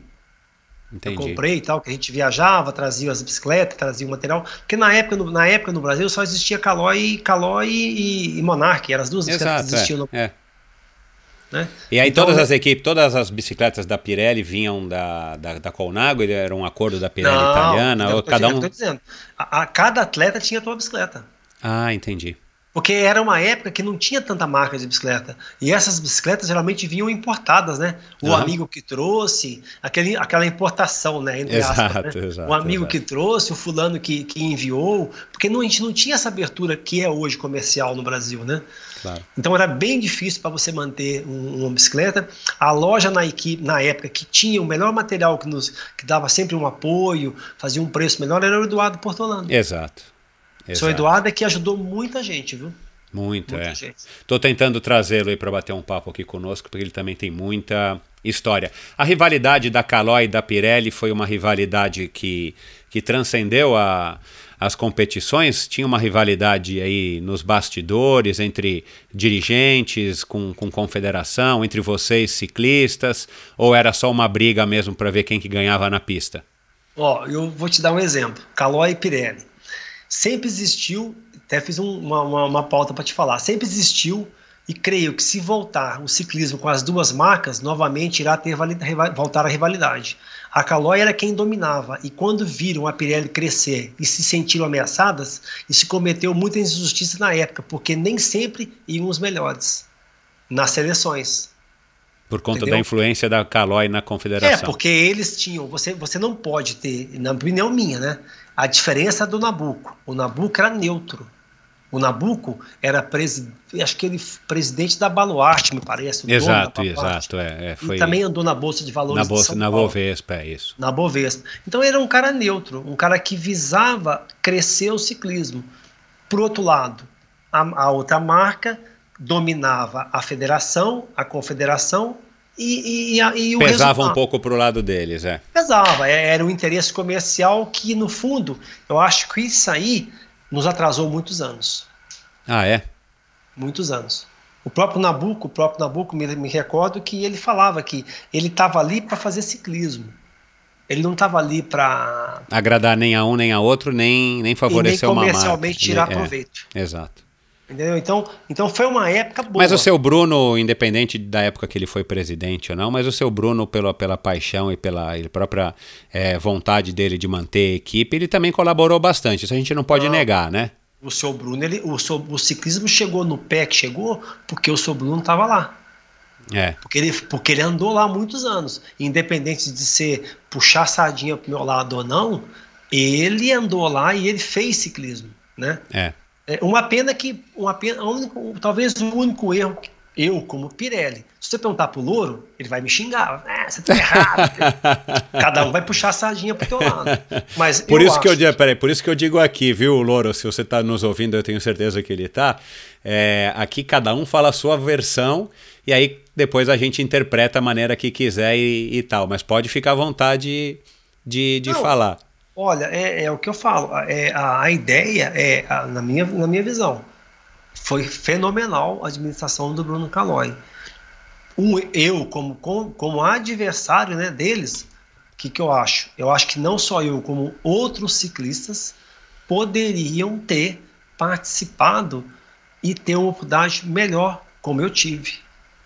Não foram por quê? Porque houve um pouco de interesse, né, entre aspas, do lado da marca. Mas ele criou sempre grandes ciclistas. E eu me lembro, são um pouco, alguns deles são um pouco mais velhos do que eu. José Carlos de Lima, Jair Braga, é, Gilson Alvaristo, é, o próprio Marcos Mazarão, que é mais recente, Fernando Louro, Antônio Unger, Hans Fischer, Paulo Jamur, Clóvis antes. Essa turma deles aí era fenomenal, entendeu? Uhum. Então, é, são, são nomes assim que. É, é, épocas que passaram, né? Mas a rivalidade sempre existiu e era uma guerra, uma guerra do, do quilômetro zero ao último. Mas era uma guerra saudável, né? Claro.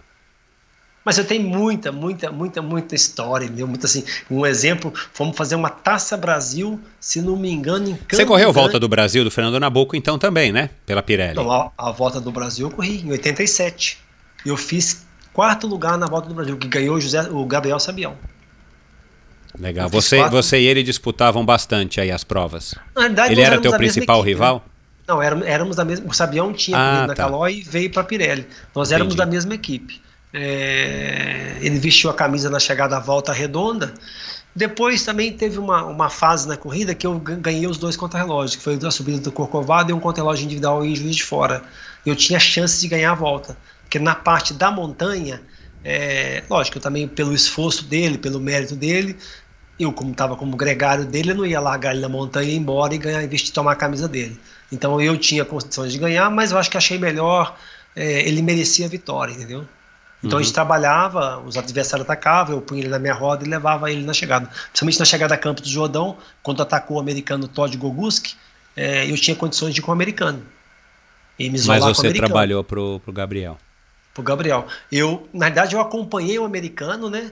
mas o americano depois eu esperei o Sabião.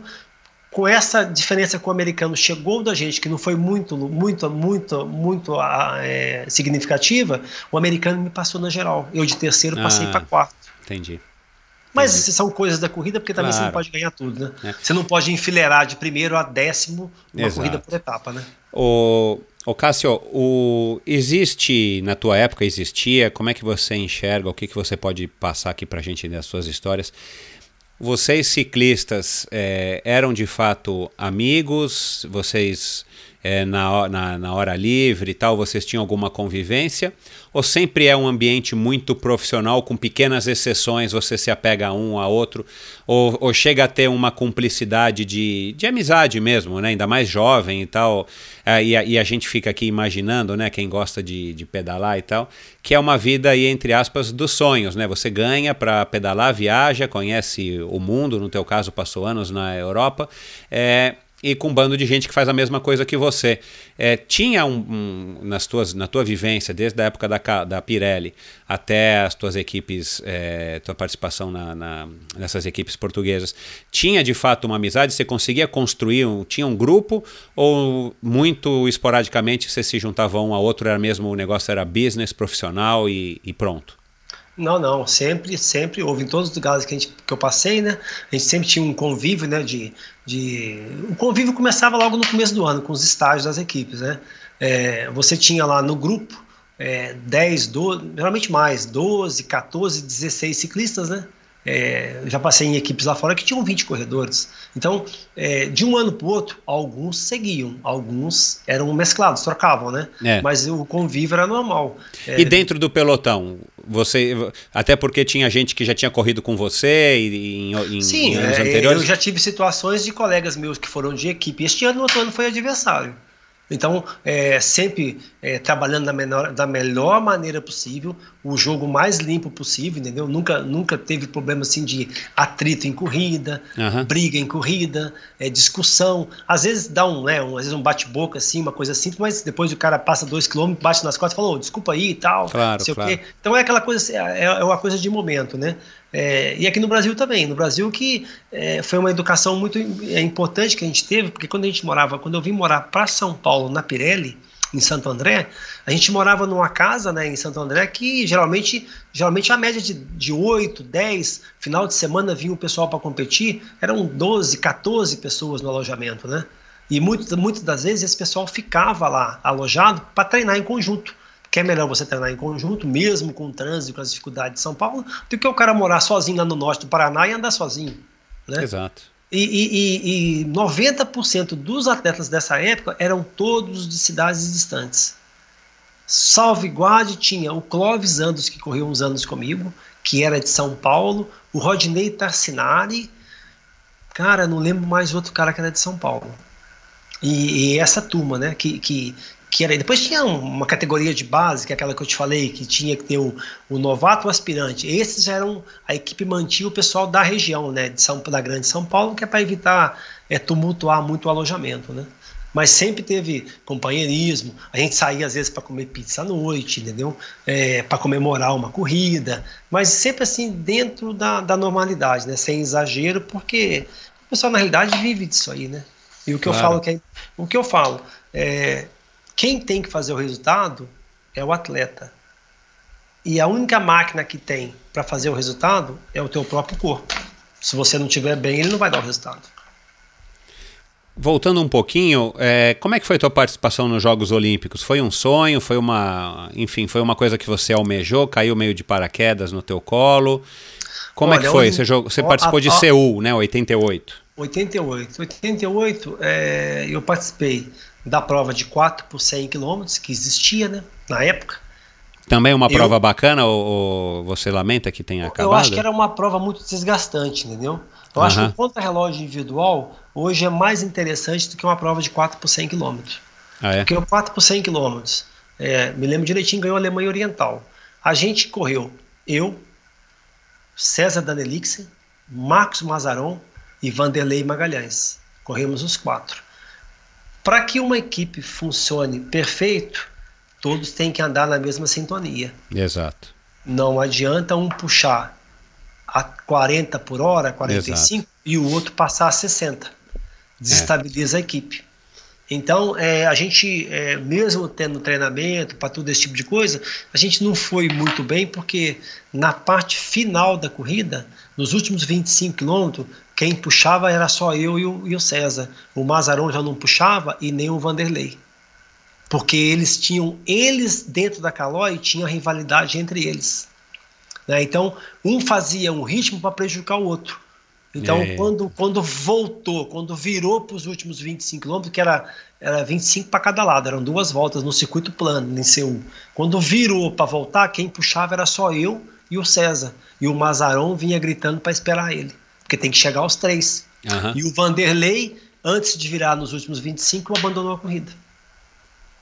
Bom. A gente era inexperiente nesse tipo de coisa. Claro. Já na prova de estrada já foi diferente. A prova de estrada ganhou o, o alemão Ludwig. e, e, e, a prova de estrada foi um circuito muito plano, não tinha tanta subida.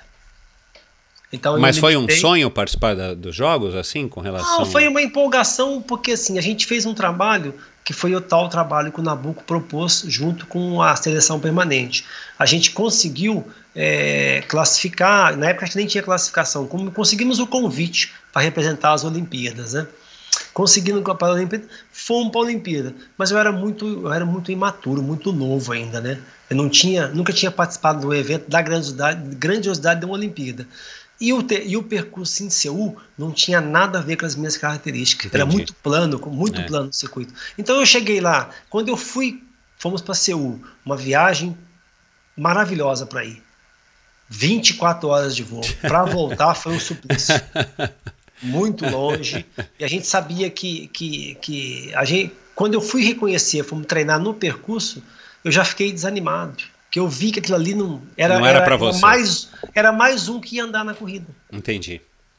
Entendeu? É. Então não foi assim. E eu já sabia, eu já sabia que terminando a Olimpíada de Seul, no ano que vem eu já ia correr profissional.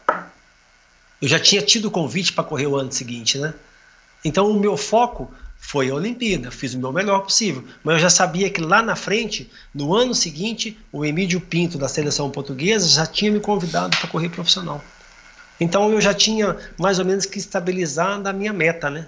Claro, é, é. Então a Olimpíada acabou ficando, enfim, não, não foi um a, a, coisa mais importante, não era o teu foco, ainda mais num percurso que você não, não dominava. Vocês tiveram tinha. informação do percurso antes, né? Aqui no Brasil. Ah, a gente tinha informação, mas a gente não tinha ideia de como era tudo plano, entendeu? Um circuito Entendi. muito plano, não tinha subido assim com dificuldade. É, um exemplo, depois as, as duas Olimpíadas seguintes, que me parece que foi em é, Barcelona, não foi? Em 92? Eu 92 Barcelona, 92 Barcelona. E a seguir Barcelona Atlanta, né? Atlanta 96, isso. Então, em 92, não, eu já tinha passado para profissional, não podia correr profissional, só podia correr amador. É. Depois, em 96, é que eles abriram a, a, o, mudaram o regulamento e permitiram o profissional. É, em ambas as Olimpíadas, eu tive o convite para ir correr, né? O Brasil ia correr, mas a de, 90, perdão, a de 92 eu não tinha possibilidade de correr porque eu era profissional já, já tinha assinado meu contrato em Portugal como profissional. A de 96, é, como houve abertura, eu tive o, o convite para representar o Brasil em Atlanta. Só que foi Atlanta em 96, né? 96 é, Atlanta. Só que os Jogos Olímpicos, me parece que era no dia 29, é 29 ou 30 de julho a prova de estrada, que era em Atlanta. É, eu estava correndo no Boa Vista, foi em, 80, 90, em 80, 96, na equipe do Recer Boa Vista. É, o meu diretor né, me recebeu, eles receberam um fax, né, nem, nem, nem WhatsApp tinha, era um fax, né, receberam um fax tal, da, da, da, seleção me convocando tal, e ele veio falar comigo o que, que eu achava. Eu falei, ó, é, é interessante, é um pouco longe para ir e tal, eu tô vendo questão de viagem. Antigamente era muito mais rudimentar as coisas, né? Claro. É, ele só falou para mim assim, olha, é, eu concordo, né, que é importante para você e tal, mas a gente tem a volta a Portugal que começa no dia 3 de agosto, até você sair de Atlanta, vir para cá, você pode perder um voo, você pode, você pode é, é, ter um atraso, ter um precalço, cair no evento, uma queda, por exemplo aí ele colocou para mim a decisão, né? O que, que eu faria, né? Se eu faria é, a Olimpíada, arriscaria para a Olimpíada, ou já ficaria com a equipe em estágio para correr a volta, porque o primeiro dia da volta eram 240 quilômetros, a primeira etapa. E eu optei não ir na Olimpíada de, de, de Atlanta. Entendi. Falei com ele, né? Porque ele falou assim, na realidade, é, ele deu uma, né? Puxando pro lado dele ele falou: quem te paga o ordenado não é a Federação Brasileira. Exato. Quem te paga o ordenado é o clube, é o patrocinador. É. Se você tiver um azar, você é um dos atletas nossos para ganhar a volta. Você é um dos nossos Exato, capitães é. aqui. Tá certo, é profissional é isso. Não é. pensei duas vezes, cara. Claro. Já mandei a resposta falando: olha, eu estou impossibilitado, diga que eu tenho um compromisso com a minha equipe. Exato. E não participei. Tá. Me diz uma coisa, você ficou 12 anos na Europa? Eu fiquei quase que 12 anos, é. fiquei 11 anos. Quantas equipes? Você migrou muito de equipe depois da Louletano? Não, a gente pode enumerar. A primeira equipe foi a Louletano, a segunda foi a Cicasal, que eu andei dois anos, o Leitano eu andei um ano, se casal dois anos, a Recer Boa Vista é, cinco a seis anos, o Troia Marisco um ano, LA Alumínios um ano e, a, e, o, e, o, e o Cantanhede um, um seis meses. Foi isso mesmo. Entendi. Com todos os resultados, por que, que você migrava tanto de equipe? Você estava sempre buscando uma equipe melhor ou. Não, na realidade, o, o Loletano ele foi em 89. Eu migrei para Cicasal, porque a Cicasal foi, foi o meu maior adversário na volta de 89. E os portugueses, sabendo que, que, que poderia surgir uma nova formação, além da Cicasal, com grande poder econômico, o que, que eles fizeram? É, em 89, eles me pagaram uma passagem para me assinar um contrato em Portugal. Porque Entendi. eles falavam que é melhor ter eu do lado deles claro, do, do que, que numa outra equipe. É. Aí eu andei dois anos na, na Cicasal, né? Mas não fui tão feliz na Cicasal, porque eles espelhavam muito o português Joaquim Gomes, né? Então é, é, eles achavam que ele ele tinha que ganhar a volta. Então tinha um pouco de dificuldade, é, não digo de adaptação. Adaptação eu fui porque é que teve um ano que eu cheguei lá, eu ganhei quatro provas seguidas por etapa. Né? Eu tinha o respeito na equipe. Mas para a volta a Portugal eu percebi que eles achavam que o Joaquim Gomes era o menino de ouro, né? Entendi. O menino que ia ganhar a volta. E você tem que apostar num grupo de quem está bem. Não adianta você querer fazer daquele cara que é bom, naquele momento que ele não está bem, um, um, vencedor. Exato, não existe exato, isso. Exato, não existe isso. Então, essa foi um pouco de, de, de dificuldade. Né? E, e, era uma equipe muito grande, né? Uma equipe com 18 ciclistas. Então a gente corria muito fora, corria às vezes em duas frentes, né? Mas foi normal. E todas tudo. essas equipes eram focadas é, no ciclismo português. Porque pelo que eu entendi, você, você correu algumas provas aí fora de, de Portugal, mas Não, os teus mas... principais resultados eram em Portugal. Não eram equipes que tinham intenção de ir para a volta da França, para as grandes voltas, ou correr outras voltas na, na, na Europa? Realidade, não, na realidade é o seguinte: é, é, convite para a Itália a gente teve. A gente não foi porque o deslocamento é muito grande, muito longe. Uhum. Para você atravessar toda a Espanha, atravessar todo o sul da França, para chegar numa Itália é demasiadamente longe. E os custos na época eram caros, entendeu? Entendi. Mas a volta à Espanha nós corremos três, que ah, é vizinha. Tá. A gente do, do Porto a Madrid são 600 quilômetros. Uhum. Né? Então a volta à Espanha nós participamos de três. Inclusive eu corri duas voltas à Espanha pela Cicasal. O primeiro ano que eu tive como profissional, eu corri dois anos a volta, a volta à Espanha. E corri um ano pelo Reserva Boa Vista. Entendi. E no primeiro ano que eu fui, eu fiz segundo numa etapa. Quase que eu ganhei a etapa. Que legal. Na, legal. Na, então, já tinha nome, o pessoal sabia que, que quando eu entrava em fuga ou, ou que eu chegasse ali é, num grupo da frente, eles tinham que tomar cuidado, eles não podiam me deixar andar sozinho, que eles corriam o risco de perder a prova. E na etapa de Pamplona Jaca, na realidade, eu perdi a etapa para o espanhol Frederico Echave. Eu perdi essa etapa porque se você fosse ver a filmagem da chegada, quando ele arranca comigo e eu vou na roda dele, quando eu vou passar ele, ele sai da trajetória que ele tinha Sei. e me, atrapalha. me empurra. Uhum. Eu, com a inexperiência, eu me recolhi. Entendi. E se eu sigo na minha linha, ele tocava em mim. Ele era desclassificado. Ah. Porque, mas era é a questão de experiência. Tava um pouco, tinha chovido, piso molhado. Eu, como eu sou, eu não, nunca fui um cara de sprintar, então eu, eu, eu perdi a etapa.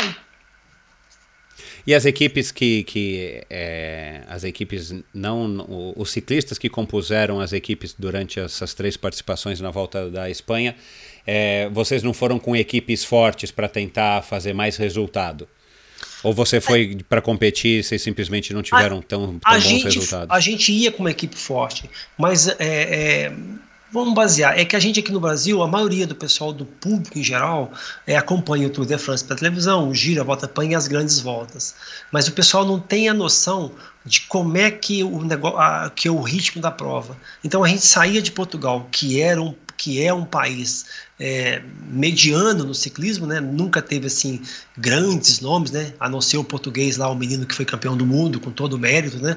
Agora apareceu um pouco mais ciclista, mas é, é, existia muita diferença entre o ciclismo de Portugal e o ciclismo da Espanha. É a mesma coisa do ciclismo da Espanha para o ciclismo da França, para o da Itália. Em cada país se corre de uma maneira, entendeu?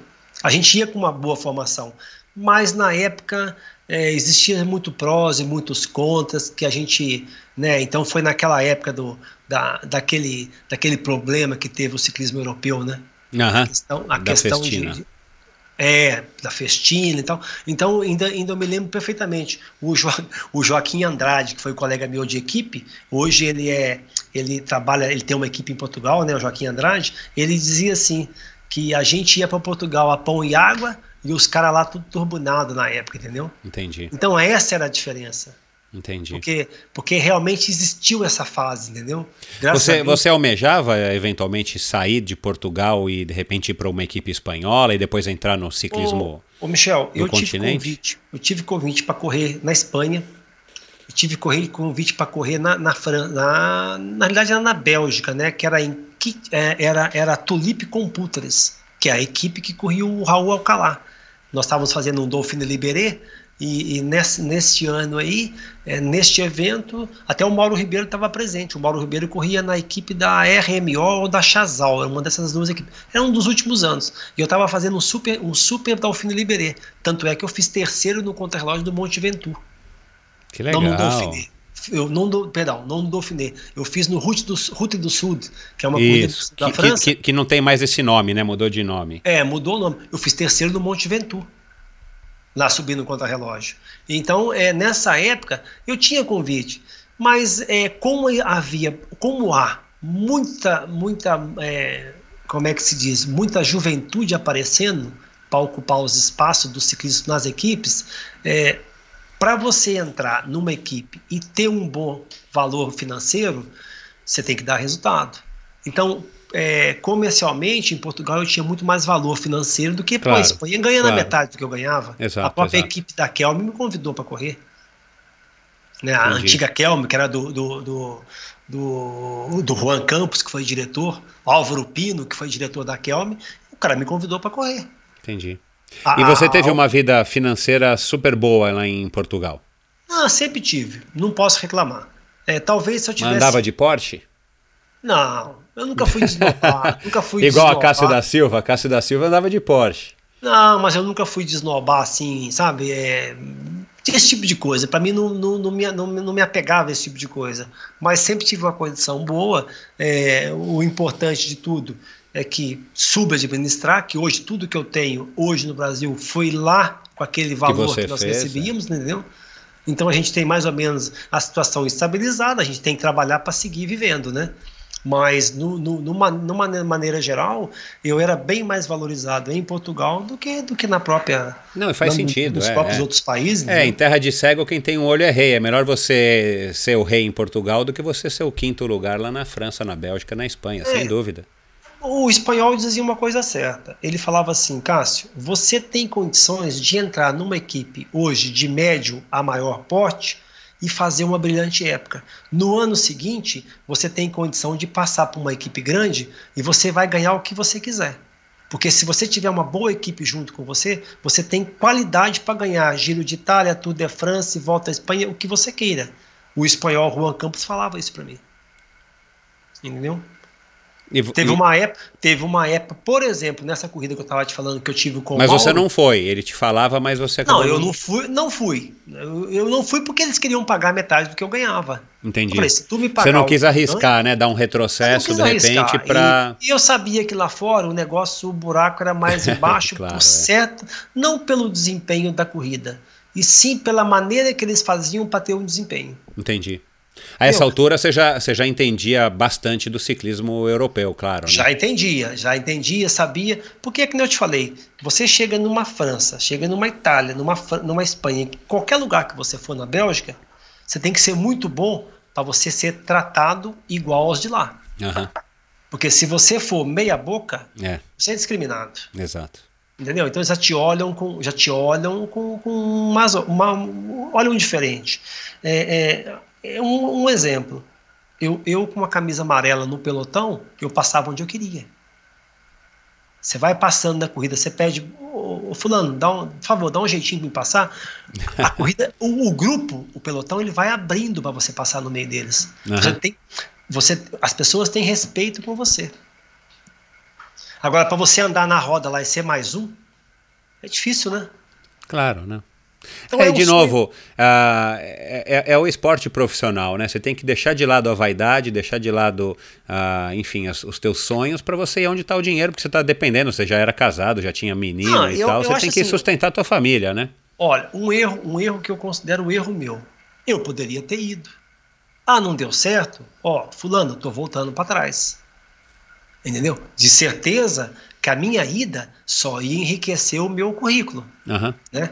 Mas depois você começa a ver a situação do jeito que eles estavam andando, do jeito que era feito para andar, eu comecei a pensar, bem, não vou estragar minha vida por causa disso aí. Eu falei, não vou estragar porque eu prefiro ficar onde eu tô, ter o respeito. Eu era uma pessoa, por exemplo, que no ano que, que eu andei bem nas voltas ao Gave, nessa região, todas essas coisas importantes, eu era um cara que eu ia num Carrefour, as pessoas tiravam foto comigo na, na, na rua, pediam um autógrafo, entendeu? Uhum. Então você vai chegar ali numa situação de um país que sempre te tratou bem, ou você vai sair para melhor financeiramente, ou fica onde você está, né? Eu pensava assim. Né? Quem que te ajudava nessas decisões? Você conversava muito com a tua esposa? Você tinha Não, alguém aqui no Brasil? Era um, um, algum amigo teu? Sabe, você sabe que eu já tive situações assim dentro de Portugal mesmo. Para citar um exemplo.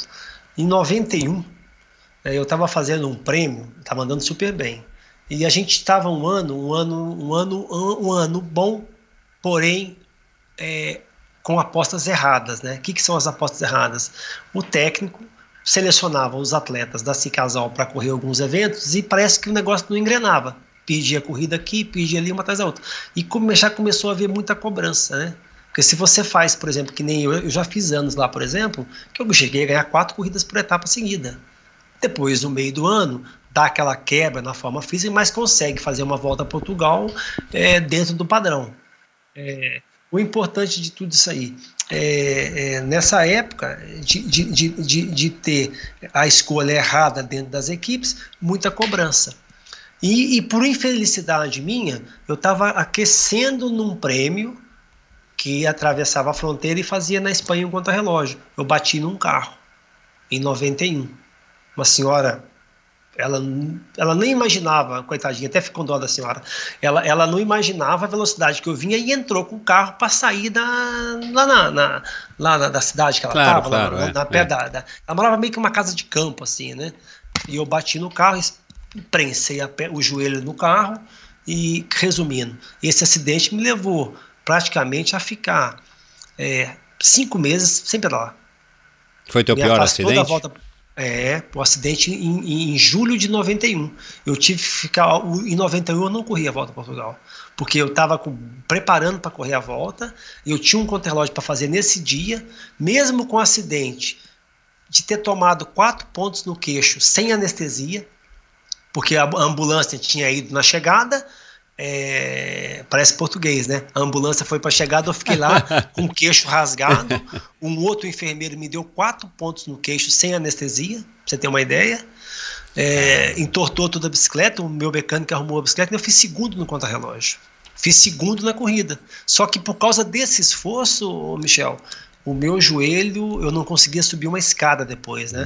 então, o que aconteceu? No final do ano, é, passei por vários médicos, alguns médicos né, desacreditavam que eu diziam que eu nunca mais ia andar de bicicleta. O é, que, que a Cicasal fez? A Cicasal me dispensou. Em 91, isso. Isso é uma história meio chata assim de dizer, né? A Cicasal é claro. me dispensou. O que, que eu fiz? Eu peguei, né? Eu, e nisso eles já tinham falado para mim que estava tudo ok para o ano seguinte. E eu bem tranquilo, ó, já estou com meu contrato renovado, faltava 15 dias para vir para o Brasil, o meu diretor me chama lá na sede da empresa e fala que o patrão ia reduzir o orçamento, que não ia poder mais contar comigo. Eu falei, mas escuta, vocês estão lidando com quem, né? Vocês fazem esse tipo de coisa, é, isso não se faz, né? Eu falei, não, não sei o que. Resumindo, me mandaram, me dispensaram da equipe. Eu Eita peguei do aeroporto, liguei lá para Boa Vista, para receber Boa Vista. Conversei com o Zé Santos e tal. E você sabe que a má notícia anda mais rápido que a boa. Então, o que, que eu fiz? Eu peguei, né, na, na, na possibilidade, eu peguei e liguei para o Zé Santos do aeroporto e tal. É, conversei com ele, não, não. Fiz a seguinte proposta para ele: Olha, você quer me pagar um valor X. É menos da metade do que eu ganhava do outro lado. Então vamos fazer diferente, eu aceito. Mas se eu começar a andar bem, você vai me pagar o dobro do que eu ganhava. E ele fechado. Beleza. Opa. Virou o ano, cheguei lá. Se você pegar o meu currículo de 92, o ano que eu ganhei a volta. Comecei a andar, comecei a andar, fazer umas provas em França, umas provas na Espanha, e comecei aí, classificação trigésimo, trigésimo quarto, vigésimo oitavo, vigésimo, décimo tal. Michel, quando eu comecei a andar, cara, eu ganhei três provas seguidas, inclusive a volta a Portugal. Aí ele chegou para mim e falou assim: Eu vou te pagar para você o que eu combinei com você. Eu vou te pagar tudo o que você perdeu no começo do ano e vou te dar o dobro agora, a partir de agora. E incrível que pareça, a Cicasal foi dela que eu ganhei a volta a Portugal. Olha lá. Entendeu? A Cicasal que tinha me mandado embora em 90, dispensado, né? Me dispensaram, é. mas falar que tinha condição. Mas isso é comum, né, Cássio? Isso não é, não foi uma coisa que aconteceu o, com o, você, o, né? O, o, Michel, mas eu, te, eu aprendi uma coisa, cara, no ciclismo, cara, o cara tem que ter vergonha na cara. Porque no ano seguinte, de 92, no final do ano, eles vieram me oferecer o triplo que o Boa Vista pagava. Para me voltar para se casar. Uhum. E aí eu você peguei, negou? Falei pro diretor, Manuel Graça, falei, Manuel Graça, eu não esqueço o que vocês fizeram comigo. É, agradeço o convite, mas eu vou ficar onde eu tô. E avisa pro teu diretor que o ano que vem vai ser pior. Eu falo, enquanto que na montanha não largava um ciclista deles para trás, o último não parava. Era a minha meta. Entendeu? Por Bom. isso que eles falam que eu era um cara ruim. Ah, o Cássio era, mas era ruim. Não era ruim. Porque eu lembrava do que as pessoas me fizeram, né? Então por que, que, eu, que, que eu fazia? Pô, é, pelo amor de Deus, você tem que ter um pouco de orgulho, né? E amor próprio, porque claro, no momento de baixa pro, o pessoal te joga fora. Um lugar que a pessoa me, me fez exato, esse tipo de coisa. Exato, exato. E o pior é que o ano seguinte, nós ganhamos de novo a volta a Portugal e eu ganhei cinco corridas por etapa. Em 93. É, é, é, é, é o ciclismo, por isso que eu te falo, o ciclismo nos ensina muito, né? Então, a gente tem que ser é, amigo de todo mundo, a gente tem que ser parceiro de todo mundo, mas não pode ser bobo. Exato. Porque numa bobeada que você dá numa corrida, o adversário chega na tua frente, entendeu? E, e, e, e, é que eu falo, o pessoal, de maneira geral, o, o, ciclismo ele chega numa situação que você tem que tomar as decisões. Você não pode esperar falar com o carro, se você tem que perseguir, você tem que anular. É, tem que ter que... iniciativa, né? Não pode ser iniciativa. parado, né? É. Na época que eu andava lá, o espanhol da Vanessa falava comigo que, que eu, não a equipe principal, mas uma equipe secundária da, da, da, da Banesco que vinha correr as voltas de Portugal, ele falava assim que a volta a Portugal anda de acordo com o que eu quero. Entendeu? A volta a Portugal anda ao ritmo que você quer. Então é, é, é, era, era, era, era assim, era, eu além de ter o, ter o domínio, né, digamos assim, eu tinha o respeito pelo adversário, o adversário tinha um respeito por mim, entendeu? O que é excelente, né? Porque excelente. Você passava te dá um corridas, moral, é. Passava quando eles viam que quando eu ia para frente, levantava a mão, alguma coisa o Cássio vai fazer na corrida. E esse alguma coisa sempre tirava um benefício próprio para a equipe, entendeu? Nunca, nunca a gente fazia um benefício, fazia uma atitude para perder. Era sempre para tentar ganhar, entendeu? De tanta, tantas provas, tantas histórias, e o pessoal já percebeu aí que se a gente deixar aqui, a gente vai até as quatro vai, horas vai de episódio. É, é, qual, qual prova que você considera, qual resultado que você considera que foi o mais importante na tua carreira e por quê? Foi Olha, o primeiro, acho... o segundo lugar, a primeira volta na, na, Portugal que você tirou o segundo lugar? Ou foi alguma prova aqui no Brasil que te deu esse prestígio, lá, a vitória lá na, na, olha, na subida do Corcovado? Não, olha, de, de, aqui, vamos dividir por etapas, né? Então, vamos ver, a primeira, a primeira fase que, que eu comecei, eu vou destacar a subida do Corcovado que eu fiz segundo junto com o Gabriel Sabião, que me abriu portas é. para ir para São Paulo. Na segunda fase, a equipe de Pirelli, seleção, eu posso mencionar que foi é, a vitória na volta do Cruze dos Andes, na Argentina, e na volta de Mendonça, na Argentina. Então, já abriu uma porta maior para me ter condições de ir para fora, né? Pela equipe da e, Pirelli. Pela equipe da Pirelli. Uhum. Foi a vitória no Cruze dos Andes, depois... É... Cruze dos Andes, Cruze dos Andes é uma volta? É uma volta. Ela saía de Mendonça. É a volta de Mendonça hoje eles falam, né? Mas a volta de existia existia lá uma rivalidade entre a, a Federação Mendoncina e a Federação que era paralela à Mendoncina. Então eles faziam a, volta de Mendonça na região de Mendonça na Argentina e faziam o Cruze dos Andes que saía de Mendonça ia até Santiago do Chile, subia a Cordilheira dos Andes e voltava pelo lado chileno e terminava em Mendonça, né? E essa volta foi em 87, me parece que eu, que eu ganhei a volta de Mendonça. Uhum. A volta do Cruze dos Andes, né? E, e, e engraçado que quando eu estava em 98 no, na, no LA Alumínios, eu recebi um convite até quem organizou o evento foi o Mauro, a prova foi a equipe, né? Foi o Mauro Ribeiro, junto com o Sabião, o Erivange Lima, fizeram uma seleção mista, né? Uhum. Então a gente veio correr, eu e um colega meu, o Carlos Teixeira, um português, viemos correr a volta de Mendonça, é, que é na mesma região que eu ganhei, tinha ganho em 87. E, e eles, é, depois eles publicaram, né? Como é que um, como é que um, que um, que um atleta ganha a volta de Mendonça no mesmo lugar que ganhou há 10 anos atrás, na subida dos Andes. Entendeu? São, uhum. são corridas que, que marcaram, né? Outra, outra corrida importante que marcou nessa época foi, foi é, foi a volta de Mendonça. Foi essa aí que foi a mais importante que teve, entendeu? E, e depois. Que, e, e, e, ela te trouxe o que logo depois? Assim, ela te provou o quê? Ah, prestígio, né? Eu já peguei. A, aqui no próprio Brasil, a própria confederação já começou a, começou a dar mais oportunidades, né? Uhum. Então, ela, ela se viu como um trampolim para você ter um, uma oportunidade melhor de participar dessa tal é, é seleção permanente que o Nabucco fez, entendeu? Entendi. E depois lá fora em Portugal tem duas provas que são, são duas provas que são que marcaram, né? De, de, de importância. É a volta a Portugal e depois em 96 o Porto Lisboa, que é a antiga A volta a Portugal que você venceu ou a primeira que você foi segundo? Não, a que eu venci. Uhum. A, a, primeira volta a Portugal, acho, acho, que o pessoal não sabe, eu terminei em segundo, né?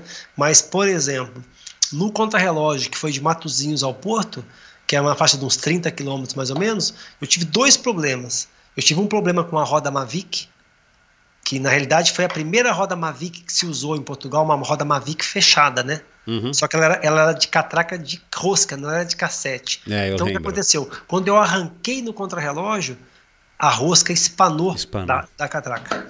Aí eu tive que parar, tirar a roda fora, né? Troquei a roda, coloquei uma roda reserva e depois, naquela época, a a, o contrarrelógio passava em cima de uma passagem de nível e eu furei na passagem de nível. É.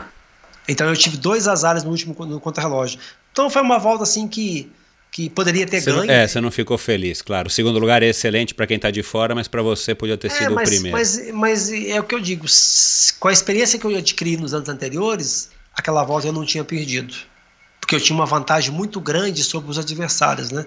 E era só administrar e conhecer melhor. E conhecer melhor. Teve subidas, por exemplo, que é, eu perdi um pouco de tempo na subida porque eu não sabia que aqueles 50 metros ali era a parte mais difícil.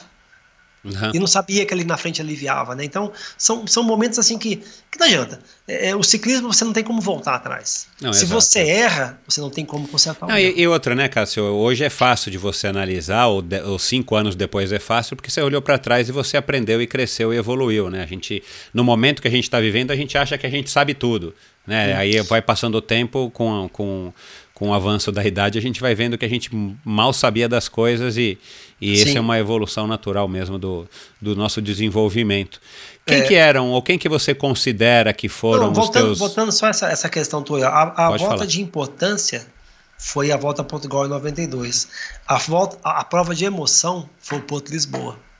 Porque o Porto Lisboa eram, não se faz mais porque a UCI não permite, é do Porto a Lisboa 336 km direto. Então, e você é, ganhou essa daí. Uma, uma Milan San Remo. É uma portuguesa. Milan San Remo, só que lógico, Milan San Remo tem outra estrutura, outro nível. Né? Exato, né? é, é. Mas a, são 336 quilômetros, né? É o percurso mediano, né? Na parte final já aparece um pouco mais de subidas, tal, não sei o quê. Mas o engraçado, eu andei 200 quilômetros sozinho. Uau. deu 42,5 de média. E você correu uma vez só essa prova? Corri só uma vez. Não, corri e... duas. No outro ano eu abandonei. Já corri mais vezes, mas esse ano aí foi um ano, um ano fenomenal. E você chegou porque... escapado? Então, eu, eu, eu, eu saí mais ou menos próximo de Leiria, perto de Pombal, faltava 198 quilômetros. É, saí como uma estrada bem larga, né, o pessoal andando devagar. O grupo já tinha dividido em dois grupos, um grupo dianteiro na faixa de uns 50 ciclistas e mais ou menos o segundo grupo ali há uns 3, 4 minutos já, uns 80 ciclistas, 100 ciclistas atrasados, né, que saiu, dividiu uma fuga muito grande. É, eu saí do grupo assim, olhando para o pelotão, bem devagarinho, olhando, e eles deixaram ir. E eles diziam no, no grupo que, que, que, faltava muito, que depois eles iam me pegar é, morto pela estrada, né? E eu comecei a andar, comecei a desenvolver, começou a aumentar os minutos, um, dois, cinco, seis, sete, por aí afora. Alcancei uns ciclistas que já ia escapado há faz tempo, um, um português que ia escapado, passei por ele, ele só disse para mim assim, ó, oh, Cássio, nesse passo eu não consigo andar com você. E ficou para trás e eu segui.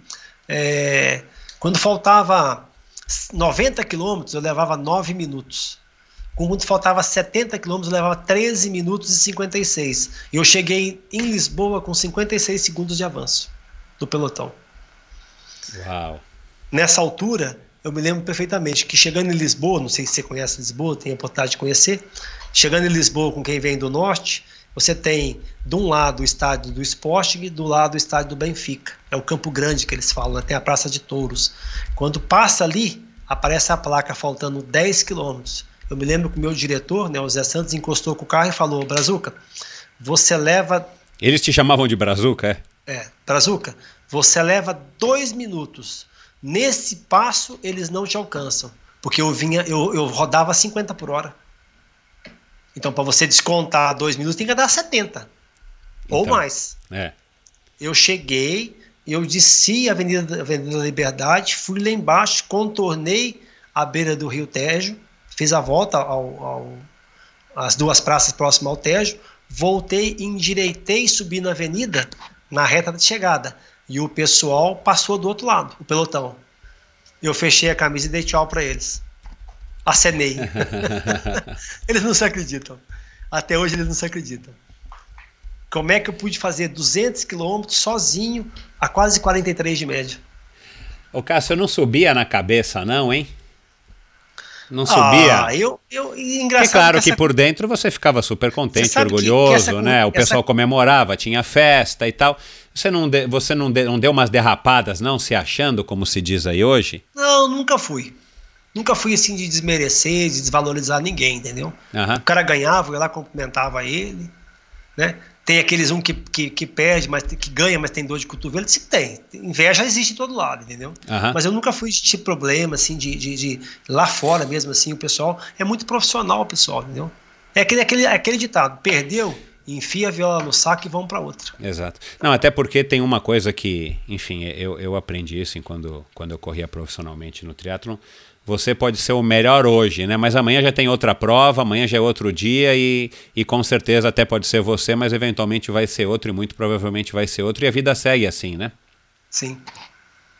É, é, é realmente tem, tem, tem essa, é, essa é, é, o ciclismo é assim, você não vai ser eterno. Então você tem que ganhar, você tem que ter, ter, ter as, as, as os teus fãs, né, que gostam de você, que é, é pra você ter uma ideia, é, é, na volta a Portugal que eu ganhei, subindo, subindo uma, uma das, das, etapas místicas da volta, que é a chegada da Senhora da Graça, é, o Recer Boa Vista é um clube de futebol, né? E, e é uma cerâmica em, uhum. em, Sangalhos e Boa Vista é o clube de futebol do, da cidade do Porto. E no ano ah, que, que a gente estava, então e, e a torcida do futebol ia para a estrada com as bandeiras do futebol e tudo. Teve um ciclista lá que andou dando umas entrevistas falando mal do Boa Vista, no outro dia ele quase que apanhou na estrada. Porque o pessoal, eles, eles discutem o ciclismo como discute o futebol aqui. Você pega, por exemplo, uma televisão, um café, um restaurante na hora do almoço ou a hora que está passando ao vivo, todos os canais estão assistindo a, a, a transmissão ao vivo. Então ele, eles levam o ciclismo como, como uma paixão nacional, entendeu? Entendi. É diferente daqui.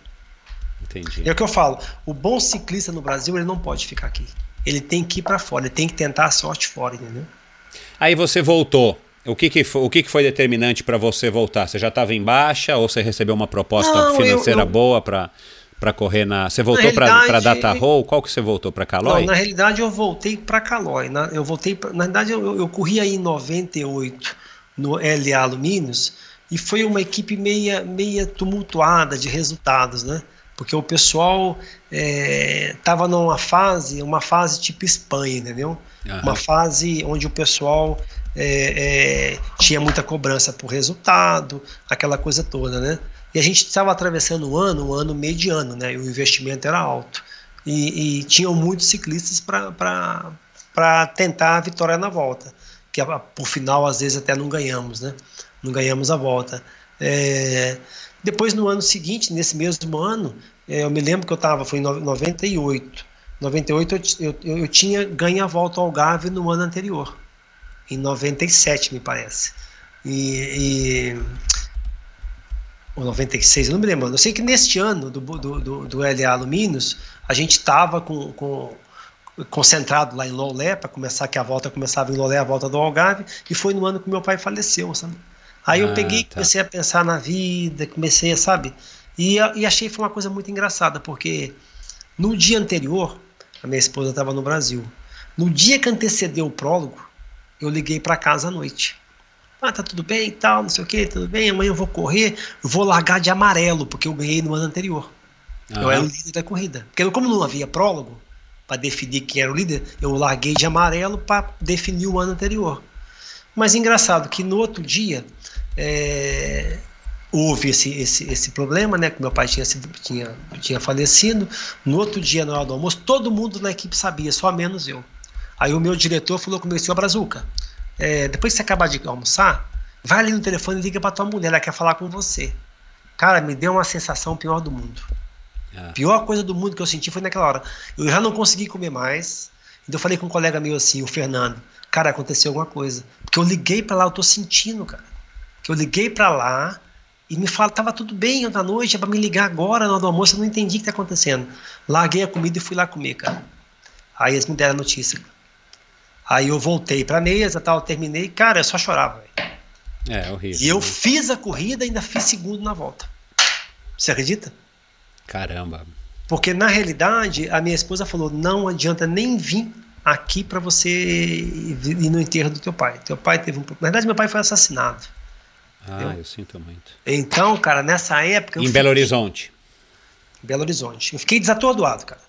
Na verdade, o cara assassinou ele, pegou ele no carro dele, jogou ele a 10 km de onde ele assassinou ele. Eles acharam ele depois de 10 dias. Isso meu irmão me contando na época, né? Claro, eu nem claro. fui, foi o um enterro de cação lacrado. tava, já estava em decomposição, entendeu? Então, resumindo, aí eu já pensei, falei, putz, será que eu vou voltar para cá ano que vem de novo, cara? Aí você começa, começa a pensar em todo mundo. Aí eu peguei e voltei pro Brasil, fiquei na Calói em, no, em 89 e em 90 eles me convidaram, não, em, em 2000, perdão. Em 2000 eles me convidaram para novamente fazer uns seis meses em Portugal. Mas já não tinha muita cabeça, sabe? Entendi. Porque aí, eu, na realidade eu entrei na Calói, né? Na Calói eu entrei em, 80, em 99, perdão, 99. Entrei na Calói em 99, né? Tínhamos lá o, o, hoje o Vasconcelos, que é o presidente da CBC, a gente, né, eu falei com o Bruno Calói, na época ele convidou o Vasconcelos para andar com a gente, porque o Vasconcelos não tinha, não estava mais competindo. Ele andou um, um, ano com a gente na Calói em 99. 2000, me parece que o Bruno Calói assumiu a presidência novamente e ele foi trabalhar na chapa com o Bruno para trabalhar como vice, né? Uhum. Acho que isso me lembra bem isso aí. E nessa, nessa época, o, o, foi quando eu conheci o Toninho Fernandes. Não sei se teve a oportunidade de conhecer o, Antônio, o Toninho Fernandes que não, era um diretor da Calói. Então não. era um cara maravilhoso, cara. E esse cara aí é o que eu falo. Você tem saudade de quando você corria? Eu tenho ao saudade de quando eu andei em Minas, de quando eu corria, né, de quando eu corria na Pirelli, de quando eu corria em Portugal e da época da Calói, dos últimos anos. Porque é um cara formidável? O Toninho Fernandes. O Toninho Fernandes. Esse cara, ah, o Edivando mesmo começou com ele, do mountain bike. Renato Seabra também com ele. Bacana. E eu falava assim, ô Toninho, traz o Seabra pro ciclismo, cara. O neguinho é bom, traz ele. O Seabra é gente boa, cara, traz ele pro ciclismo. E ele trouxe, trouxe o Seabra pro ciclismo, cara. Ele foi um, um, dos teus mentores. Quem que você considera que foram os teus mentores, as pessoas que, que foram fundamentais na tua carreira? Ah, mentores para mim. Primeira pessoa que eu tive foi o seu Clóvis de Belo Horizonte. Depois o Carvalho na equipe da Pirelli. O Zé Bica. E, o Zé Bica. Ah, e depois da fora teve bastante pessoas, né? Mas a, a, a, a dos mais Você tinha um porto seguro lá em Portugal ou na Europa, alguém que, que te, enfim, não. que te ajudava? Ou... Não, sozinho por conta de tudo. Ninguém me ajudava em nada. Eu... Não, mas quem foram esses vários aí? Não, eu Depende da época. Né? O melhor que eu tive lá como treinador foi o José Santos, que é o diretor. Hoje, ele é até hoje técnico do Boa Vista. Acho que ele está há 50 anos como técnico. é o treinador mais velho do ciclismo, me parece que é o Zé Santos. Você dá uma ah, é? consultada é. nisso aí, mas me parece que um dos treinadores mais velhos numa equipe de ciclismo. Ele é técnico que, ainda do Boa Vista. É técnico do Recebe Boa Vista, do Boa Vista. O nome dele é, é só José Santos? José Santos. Tá. Eu vou descobrir, vou colocar no, nos links aí do, do é, post do uma, episódio uma, de hoje. Esses dias eu recebi uma, recebi uma, uma, uma, uma uma mensagem falando que ele estava sendo condecorado, porque ele estava sendo. Que ele de Boa Vista tem mais de, 20, tem mais de 25 anos de Boa Vista. Caramba. Sempre foi o técnico desde a fundação. Então essas pessoas são as pessoas que mais me ajudaram, né? E depois aqui no Brasil, sem dúvida nenhuma, o Toninho Fernandes, né? Que o Toninho Fernandes andou com nós na Calói e depois ele andou com a gente também é, na Calói e depois ele andou com a gente é, foi na Calói. Foi o último ano que ele andou com a gente mesmo, né? São, são pessoas assim que ajudaram, que, que, que na realidade, que, que, de treinadores, né? Agora a questão de mentores lá fora, a gente nunca teve, como tem hoje, né? Um empresário que negocia para você, um empresário que arruma a tua equipe, um empresário que te leva para tal lugar, a equipe que te faz isso. Ah, porque você vai correr porque você foi indicado por fulano de tal. Antigamente você tinha que ser indicado pelo teu resultado. Uhum. O que eu falo é uma coisa importante. O teu valor são os teus resultados. Por isso que eu falo dos corredores. Cara, se der para ganhar a corrida, não desperdiça. Porque o teu valor são os teus resultados, cara. Bacana. O Cássio, você correu nessa época aí na Europa e foi a época que você já citou aí que estourou o escândalo da Festina, né? Que, que foi onde tudo vamos dizer assim, tudo começou, tudo, toda essa caça às bruxas e que acabou é, dividindo as opiniões aí do, dos fãs do, do, ciclismo e da comunidade mundial a respeito do, do esporte, que com certeza não é o único que sofre desse mal e nem vai ser o, não foi o primeiro e nem vai ser o último. É, hoje em dia, né, é, é no ano passado, né, todo aquele embrólio do, do Frume com relação lá ao salbutamol, aí a gente teve também numa época mais passada o embrólio também do Alberto Contador, aí sem dúvida nenhuma o mais famoso de todos é o escândalo do Lance Armstrong.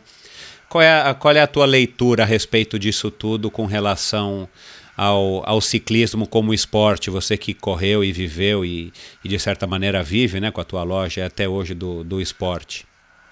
Olha, é, são situações assim dificílimas. É, eu, eu particularmente posso, não sei se você sabe, é uma situação muito complicada que principalmente é, eu condeno. Para mim, para mim não serve. Eu, eu quando eu tive, para você ter uma ideia, eu, nós tivemos um ano aqui com a equipe da Funvic é, eu consegui que eles fossem correr em Portugal. Acho que foi há três, quatro anos atrás, não me recordo bem. E, e, e, eles até falavam, né, alguns corredores falavam comigo, né, que dos nove corredores que foram oito que foram, terminaram só dois a volta. E, e tinha um que comentava assim, né, que, ô Cássio, como é que você pode a gente não consegue andar com os caras no pelotão, você vinha aqui e ganhava dos caras. Então, quer dizer, ele fazia um parâmetro né, de, de, de, de ideias, de, de, de, posicionamento, de, de resultado. Né? E aí nós estávamos um dia lá em Sangalhos, na sede da, da, da né? E como um colega meu que fez todas as marcações dos hotéis, a gente coincidia muito. A equipe da Funvic coincidia junto com os mesmos hotéis da equipe do, da, do Boa Vista, né? Que é o do Zé Santos, né?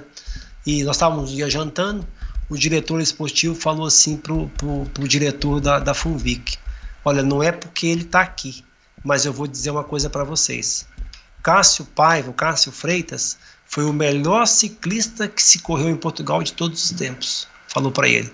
Porque a gente sabe a condição que ele andava e ele era muito inteligente, muito político para correr, correr. Entendeu? Então, é assim, a, minha ideia é o que eu falo, ele tinha muita possibilidade disso aí, é, é, se comparando resultados. É, eu, particularmente, eu não sei se você sabe, já tive um problema com isso aí. Ah, já? Não no... sabia. Em 92. A gente estava na Calói, e é um problema muito complicado, porque depois eu vou te resumir algumas, algumas situações que eu acho que, na opinião minha, é, fizeram sacanagem com a gente. Uhum. Entendeu? Fizeram, fizeram, fizeram. Muita gente já falou comigo para me reaver o caso, levar adiante, sabe? Eu não sei se compensa, o que, que seria. Na realidade, o que aconteceu? A gente estava na Calói, na volta de Santa Catarina em 2002, eu e Renato Seabra usávamos um complemento alimentar que vende hoje livremente, não preciso citar nome de que, que é, o que, uhum. que é, que vende hoje nessas Pode falar se quiser.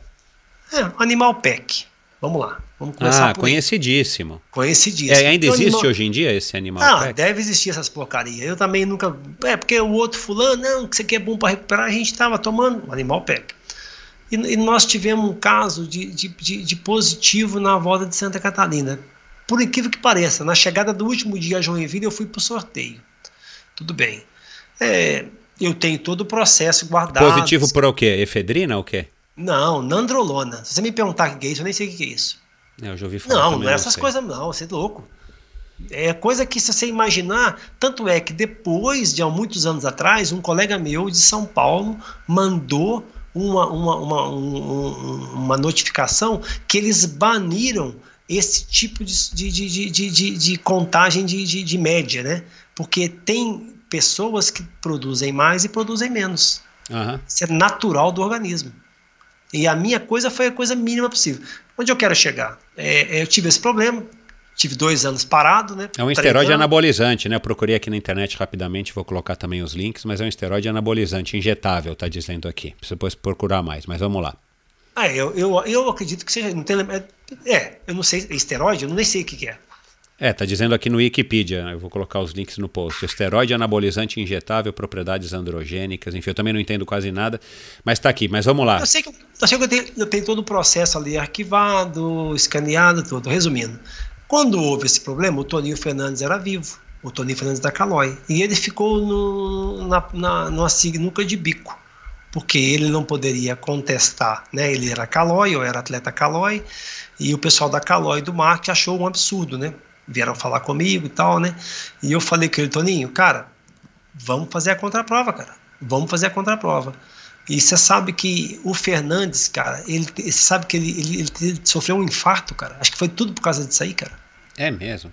Porque ele estava tão pressionado, tão, tão na situação, porque ele considerava eu e o Seabra, ele falava assim, ó, vocês dois, cara, são os dois filhos que eu não tive, cara.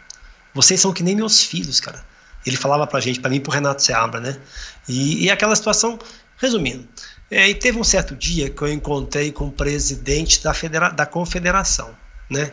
E eu acho que houve muita má fé desse pessoal, porque eu falei com ele assim, escuta, é, Ô, ô, Michel, eu não assinei, eu nunca fui notificado oficialmente com o papel na minha mão que eu tinha sido é, testado positivo para amostra A. Eu nunca fui notificado com o direito de fazer a contraprova. E eu nunca assinei nenhum documento recusando a contraprova, que é o procedimento que a UCI te dá. O que, que, é o procedimento? Você tem que. Ah, você, deu, tudo bem, beleza, vamos marcar a contraprova. Você tem que ser notificado oficialmente Toda a comunicação é protegida por segredo profissional destinado simplesmente à pessoa interessada, que seria eu, entendeu?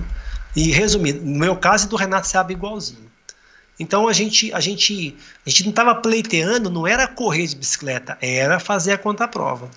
E em certo dia eu cruzei com o presidente da, da confederação e perguntei para ele, questionei, escuta, eu quero fazer a minha contraprova.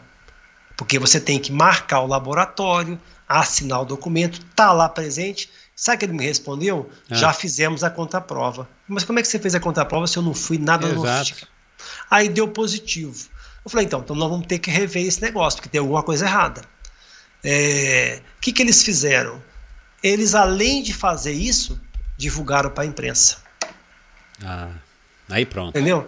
E eu falo e repito: nessa época estava havendo muita constenta, con, é, contestação, contestação, de contas da, da, por parte da federação. Estava havendo federações que são oposição pegando em cima dos caras, entendeu? O que, que eles fizeram? É, e principalmente foi justamente quando a Federação Paulista de Ciclismo, no seu antigo presidente, criou três ONG fantasmas para receber benefício do governo. Então estava todo mundo em cima. O que, que eles fizeram? Divulgaram o nosso nome como se tivesse dado positivo, cara. E não, não nos, nos condenaram. Não deu o poder, da, a, a, cara, poder de se defender. Nos, convid, nos condenaram sem direito a contraprova. Eu não assinei nenhum documento mandando para o CI que eu estava recusando o direito à contraprova. Eu suspeito que alguém falsificou a minha assinatura.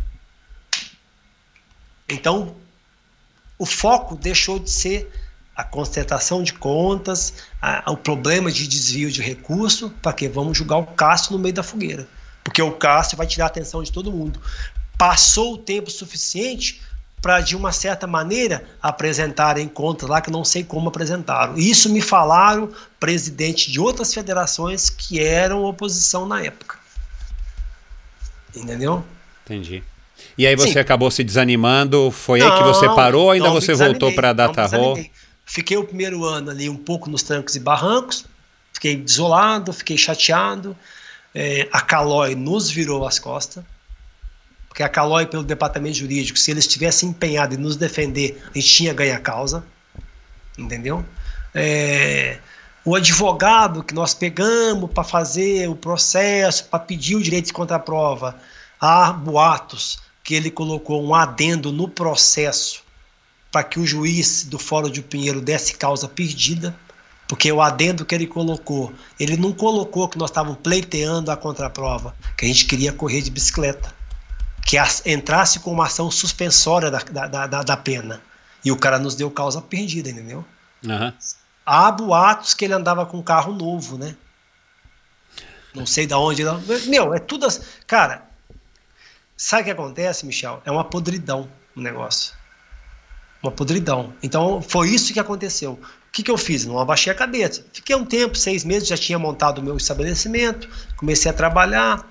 No ano seguinte, o Cláudio, Cláudio Kruger, de Blumenau, cara, me ligou, falou comigo, cara, eu sei do teu valor.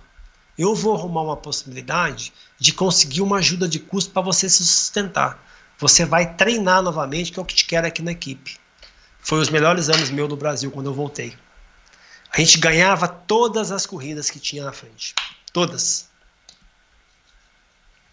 Dei a volta por cima, entendeu? Entendi. E aí foi que da Calói você foi para quê? Para Data Hall? Não, eu fui para é, fui para Blumenau. Ah, tá, para Blumenau. Nós corremos com Blumenau, com Cláudio Krieger. Corremos lá, acho que 2004, 5, 6 e 7. Corremos quatro anos. Depois eles tiveram uma parceria com o Rogério de Curitiba, também que é uma pessoa muito boa, que nos ajudou bastante, entendeu? Aham. Uhum. Mas é uma época assim que. Quer dizer, então resumindo, naquela pergunta que você falou do lance anos todo mundo. Eu condeno, cara, para mim não tem esse tipo de coisa. Eu acho que você tem que ser. É, você tem que ter é, o resultado de acordo com o teu mérito. Não ficar forjando o resultado. Mas apesar que o ciclismo, eu te falo. Você presenciou muito caso não de, é o ciclismo, de, de gente se dopando? Você Michel, teve oportunidade? Não, não, quem, quem fazia, fazia por conta própria, por lado próprio. Nenhuma, nenhum diretor, é, eu acho que. Te obrigou, que quer dizer, te obrigou não, mas nenhum diretor chegou para você e falou: agora na equipe tem que usar. Não, não, não. Nunca, nunca ninguém fez isso aí. Mas você acha que depois, na evolução disso, né, está falando da época que você correu no começo, mas você acha que o, o caso do próprio Lance, que disse que era uma coisa que todo mundo lá na equipe tinha que usar e tal, você acha que isso de fato aconteceu ou você ainda tem dúvidas?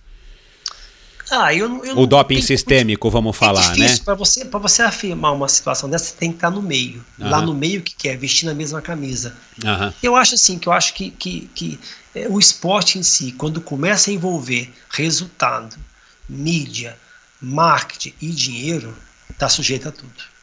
Uhum. Entendeu? Então, hoje em dia, a UCI pega muito mais pesado. Ah, você vai ter uma ideia.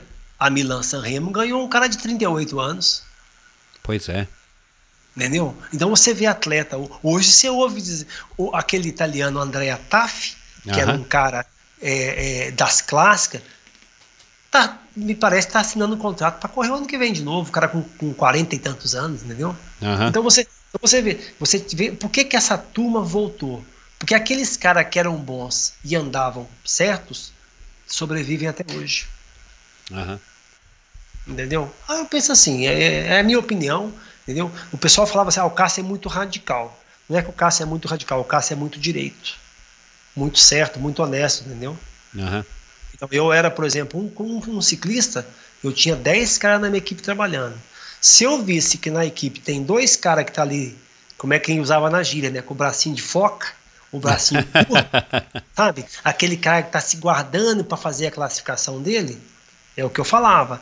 Pô, eu tô de amarelo, eu preciso de nove caras para trabalhar para mim, eu não preciso de dois caras. Não, lógico, nove, sempre tem, tem que deixar dois para fazer o, o, fechamento da equipe, né? Uhum. Que é os três melhores, os três, os três caras da equipe para fechar o tempo, né? E aquele cara que, que tá sempre ali à tua beira, que é o cara que vai te ajudar nas montanhas e tal. Então eu, eu não precisava de cara para andar ali é, como é na gíria, né, com o bracinho de foca, se guardando e ao ponto que os amigos estavam lá se matando na frente. Que se chegar depois, o outro falar com você assim, ô Brazuca, chega para fulano de tal e fala que, pô, qual é para eles ajudarem a gente, né? Eu era um cara, por exemplo, que na divisão de prêmio falava só assim, você vai ganhar 50% do que os outros ganharam. Entendeu? E falava uhum. assim, na próxima que você vier com você tem que apresentar nas mesmas condições dos teus colegas. Porque eles estão ali trabalhando do quilômetro zero ao último e você que nem roda. Salvo guarda que se o cara caísse, ou o cara durante uma etapa desse uma gripe num cara, pegasse uma, sabe, um, que prejudicasse o desempenho dele. Mas eu era um cara muito inteligente, muito honesto para essa questão, entendeu? Uhum. E não tinha e não tinha não tinha como falar não para mim entendeu? Que eu via que o cara estava ali usufruindo do trabalho dos colegas para tentar fazer o lugarzinho dele. Falei, para mim não me interessa o teu lugar, cara. Interessa para a gente é o primeiro, o primeiro é que conta. O resto a gente não conta para nada. Então eu era, eu era aquele cara durão, entendeu? Por isso que as pessoas me respeitavam. Todo lugar que eu passava respeitavam mesmo. Entendeu? E você levou a fama, aí você também levou a fama de ser um cara muito radical. É, o cara durão, né? O cara radical. É, o Cássio é chato, não é que o Cássio é chato, é que o Cássio, ele vai dar oportunidade para quem merece. Eu vou citar um exemplo de, de, de, de, desse negócio. Eu saía numa fuga com três corredores, eu e mais dois. Se eu chegasse nessa fuga, esses caras já fossem escapando, encostasse neles, e esses dois atletas não, não me atrapalhavam na classificação geral, eu já chegava e falava assim, ó, você faz primeiro, você faz segundo mas tem que puxar igual comigo. Eles vinham empenados na nossa gíria. Os caras viravam um leão, Michel. Porque eles sabiam que eles iam chegar e eles iam ganhar a etapa. Porque se eles não falassem isso, eu podia pegar uma montanha, largar eles e ir embora, entendeu? Então eu fazia o quê? Você ganha e você faz segundo. Eles vinham, eles viravam. Quem te ensinou a ser assim, Cássio? Eles, cara, o cara ressuscitava, velho. Você viu o cara que o cara vinha puxando ali, dando martelada no pedal? Parece que o cara ganhava um ânimo de força que ele ia até a chegada. Quantas vezes eu vinha com, com um cara que podia disputar o sprint de ponta, abria e deixava os dois caras passar para eles ganharem as etapas. Por quê? Porque me interessava não é ganhar o pódio, Exato. primeiro da etapa, era o tempo aos meus adversários. Não, e você ia construindo uma reputação bacana para te fortalecer, né? Todo que mundo, também, pelo que eu já pesquisei, que eu já li, pelo que eu me interesso, mundo, o Lance Armstrong mundo, tinha uma personalidade mais ou menos dessa. Dominadora, ele era queria, permissivo. É, todo mundo queria sair em fuga comigo, porque sabia que se eu tivesse bem classificado, a vitória podia sorrir para eles tranquilo. Entendeu? E quem te ensinou a agir dessa maneira? Ah, nunca ninguém falou nada. Nunca ninguém falou, Cássio, deixa ele ganhar. Nunca ninguém falou nada. É, Mas você, é que... quem eram teus ídolos? Quem que você queria ser? Quem que você cara, um falava que assim, puta, eu quero ser o, o Indurain? Aprendi, você sabe que eu aprendi muito na volta à Espanha. Porque a volta à Espanha eu cheguei lá um Zé Ninguém, né?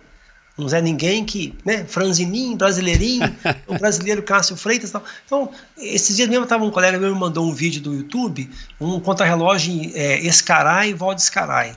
Pô, os caras chegam lá é, chegando à, etapa do contra-relógio, muito frio, nevando, pô, eu, tava, eu fiquei um tempão nos 10 primeiros da corrida. Eu só passei para décimo primeiro porque eu não tinha transmissão correta, eu não conhecia o percurso, né? Mas é, é, é, é as pessoas sempre, sempre me valorizavam, sempre, sempre me davam essa oportunidade de, de, de trabalhar. Nunca ninguém me ensinou, Entendi. sabe, de estar de, de, tá no meio do, do, do, do da escola. O ciclismo é uma escola, né? Então eu observava muito, você voltando, né, fugir um pouquinho da tua resposta. Eu gostava muito de correr lá fora, porque eu chegava numa etapa assim, olhava assim para o meu lado, tava lá o Miguel Enduran, tava o Pedro Delgado, tava o Tony Romiger, tava quem mais? Tava esses caras tudo, né? Aquele, aquele, é, não é escocês, como é, como é, que chamava o escocês? Cara, fugiu o nome Sean dele. Kelly. O Sean Kelly, tava lá irlandês, o Richard, irlandês, é. É o irlandês. Tava o Virenque, tava lá o, o, o, tinha, sabe, tinha uma, tava o Bunho, tava essa turma. Eu olhava pros caras assim, pensava assim, cara, vocês vão ter que me aturar hoje, porque vocês vão me largar. Passava na minha cabeça essa ideia, entendeu? Uhum. Que eles tinham duas pernas igual a eu, entendeu? E chegava com os caras na frente. Chegava nos caras na frente, entendeu? Então, eu, eu me esperava, eu, eu, eu, me olhava, eu olhava por quê? Pô, eu olhava que o Enduran do meu lado. Mas por que, que o Enduran tá indo para frente? De certeza que alguma coisa vai endurecer ali na frente. Uhum. Não é? Uhum. Pô, você tá na estrada. Você vê que o Enduran tá chegando na tua beira ali, tá começando a subir, que o Enduran vem de 53, que o, o Enduran baixou 39. Uai, é porque deve ter uma coisa pior na frente. Então você começa a ver o tipo de ritmo que ele andava, entendeu? Eu uhum. espelhava muito neles, entendeu?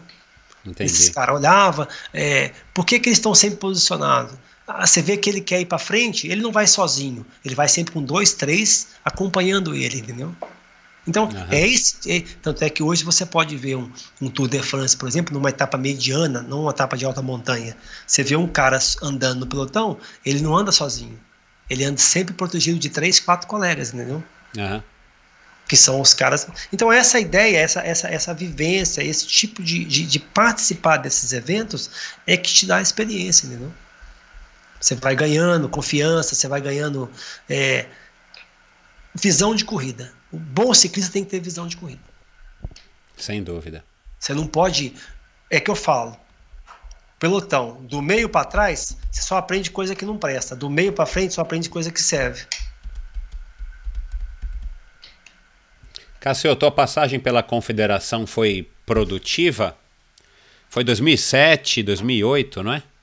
É, eu tive a oportunidade de andar lá na CBC uns anos, né? É, depois dos Jogos Pan-Americanos do Rio. Olha, foi produtiva, da seguinte maneira: a gente, a gente sempre que hoje você vai para ir numa Olimpíada, você tem que buscar pontos, né? Você tem que participar de eventos que são pontuáveis, tem todo esse, todo, esse, esse, esse detalhe, né? A, a gente, é, sempre para classificar, a gente conseguia classificar, entendeu? Uhum. Só que na hora, na hora mesmo ali daquele, digamos, daquela do filé mignon, né? Digamos assim, né? É o Pan-Americano, os Jogos Olímpicos, é, por algumas exigências técnicas, às vezes eu não me enquadrava. Um exemplo, eu não falo inglês. Ah, entendeu? tá.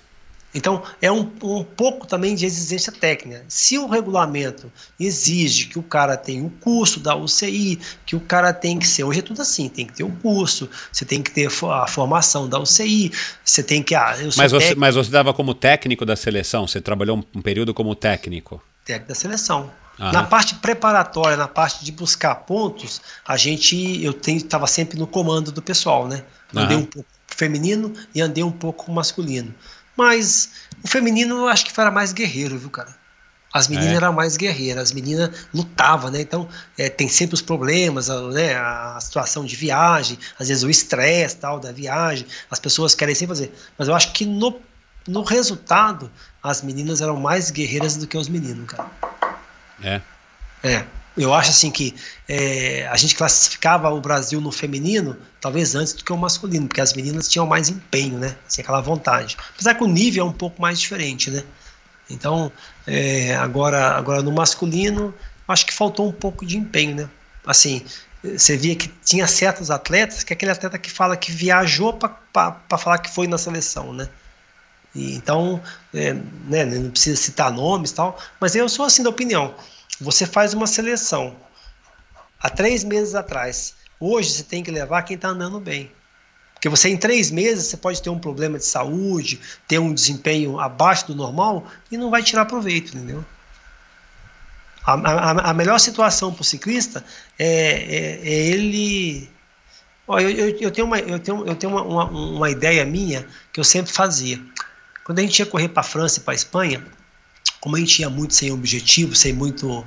É, como Pressão. é que fala? É, era para treinamento, tudo. Eu pensava assim: amanhã eu vou para fuga. E fuga minha eu gostava de ir sozinho. Só que assim, eu andava até cair pro lado.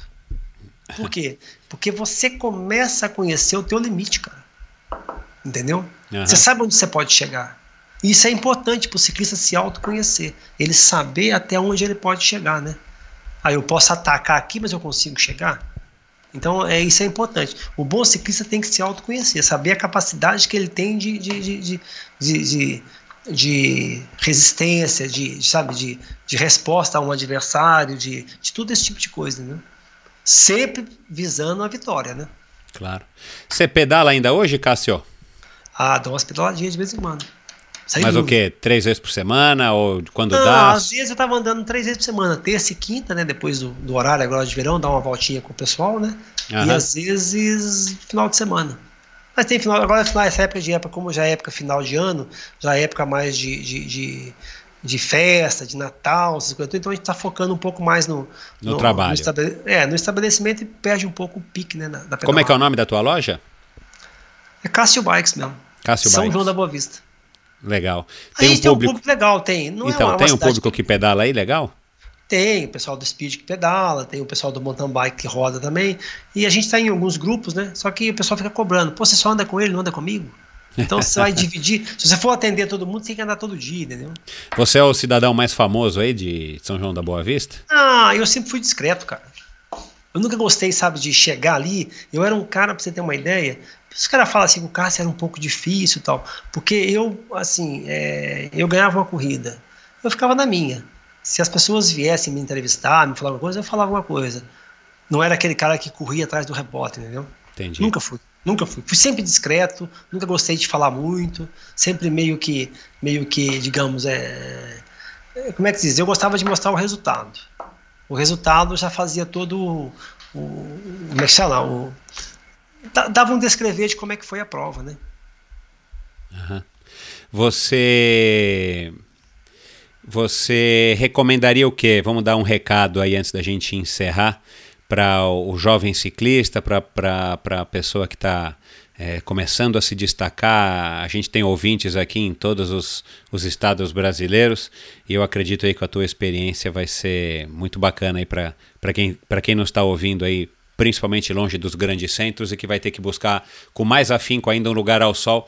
Qual é o recado que você daria para um jovem ciclista que está querendo tá na dúvida ou tá nesse, nesse impasse, o que, que eu faço, né? Aquilo que a gente falou lá no comecinho atrás, chega com 17 anos, o moleque não, não, não tem perspectiva real de ganhar alguma coisa, o cara vai voltar para o estudo, enfim, o cara vai arrumar um trabalho. Qual é a dica que você daria aí mais, mais importante no alto dos teus 53 anos e com toda essa experiência? É, o jovem ciclista né, ele tem que empenhar, é, ter uma vida regrada, é, criar o objetivo dele, né? Não adianta ele ficar só ali no, no Strava, no Garmin todas essas coisas. É importante para a evolução dele, mas ele tem que estar ciente que é, ele tem que ter o um resultado. O resultado vão ser os teus valores. Não desanimar. Se tiver uma oportunidade de alguém que possa indicar, que possa estar ali presente, que possa é, auxiliar na, nessa ida, ou até mesmo a gente esperar que futuramente volte lá atrás aquela ideia de que o Nabucco lançou aquelas bases permanentes para que você tenha essa base e dê a oportunidade, com certeza eles vão alcançar os objetivos.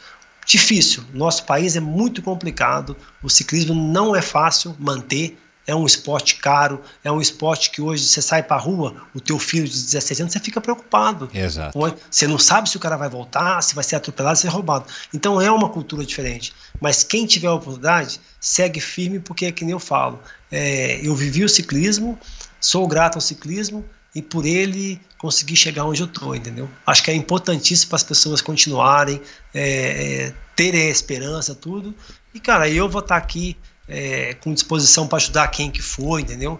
Que queira ir, que queira tentar. Apesar que eu digo, lá fora também não é fácil é, o valor, o valor para se manter um atleta, né? Mas as pessoas não podem desanimar. Acho que isso aqui, com essa mudança que o Brasil vai começar a sofrer a partir do ano que vem, eu acho que a gente pode ter não acreditar para agora, de imediato, mas acho que daqui a uns 6, 8, 10 anos, tá com o ciclismo novamente competitivo no Brasil. Tá certo. Oxalá, tomara. É... Você falou um pouco aí, só, só para a gente voltar aqui também, que é uma curiosidade. Você correu numa época aí, como você, como você comentou também, começou sem capacete, né? Você pegou os primeiros pedais é, sem clipe, né? O clipless e você ainda pegou um bom avanço aí na, nas bicicletas. Hoje em dia, né, o, o, esporte mudou muito desde os anos 2000 até hoje e, evoluiu muito em termos de tecnologia e equipamento. O que, que você acha que seria mais legal que, que você poderia é, ter utilizado na tua época como profissional lá em Portugal, que teria feito provavelmente alguma diferença no teu desempenho. O que, que mais que você gostaria de estar tá usando? É um medidor de potência? É... Você pegou a época só dos frequencímetros, né? Dos medidores de frequência cardíaca. É, de frequência cardíaca. Peguei é, uma época dessa fase. É, a bicicleta agora de 12, 13 velocidades, é, os câmbios eletrônicos. O que, que você acha? Você anda de eletrônico hoje, Cássio?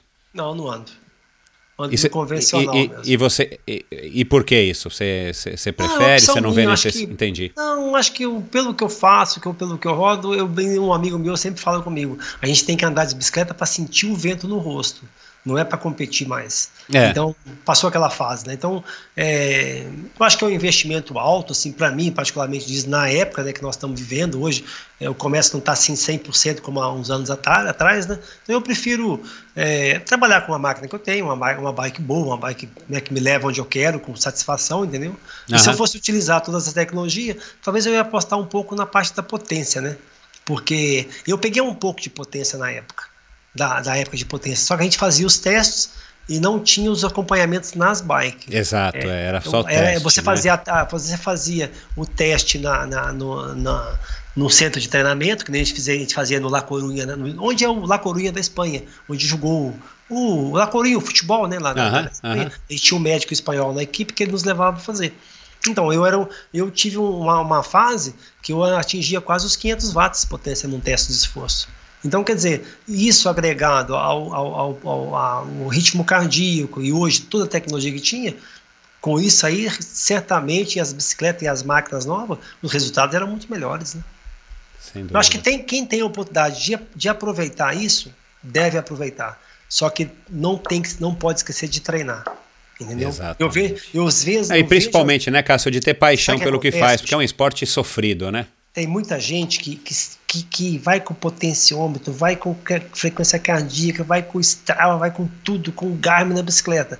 Aí ele pega um cara que nunca foi ciclista de verdade, um cara que foi mediano, e que o cara, porque ele tem um diploma de educação física, ele agora é técnico de ciclismo. Aí o cara pega e fala assim para ele, ó, hoje você pode fazer só uma hora de bicicleta. Entendeu? Uhum. Eu acho que eu acho que é totalmente errado esse tipo de coisa. Então você, você não pode. Ah, você vai ter um treinamento que quem está te passando umas dicas é o, sei lá, o Márcio Mai, é o Hernandes Quadri, é o Antônio Silvestre, sei lá, é um grande ciclista, é quem mais aí, é o Lance Armstrong. Então, dizer, então são caras que você tem uma referência de que eles foram, né? Uhum. Então, existe muito treinador hoje, né? Eu, eu vejo porque às vezes as pessoas falam, ah, eu tô pagando fulano de tal para me passar os treinos, ah, hoje eu não posso treinar mais do que uma hora. Eu falei, cara, pra você fazer uma hora, você fica em casa, cara. Estudando, cuidando dos filhos. É melhor do que sair pra estrada, cara. Uhum. Então, quando você chega a um nível de ciclismo, uma hora não representa nada, cara. A gente, a gente ia correr um contra-relógio de uma volta a Portugal na parte da tarde. Na parte da manhã a gente só ia fazer uma hora e meia de bike, pedalando, uma hora, uma hora e meia, só para descontrair os músculos para correr à tarde, durante uma volta. No dia de descanso, o pessoal treina, o pessoal não fica no hotel deitado. Sai para dar uma rodada, para dar uma descongestionada na, na, musculatura. Então é por, é por essas ideias. Ah, para ser um bom ciclista, não pode levar, não pode ficar com aquele negócio que é, é, quem me faz andar é o Garmin. Quem me faz andar sou eu, não é o aparelho. Uhum. Isso aí.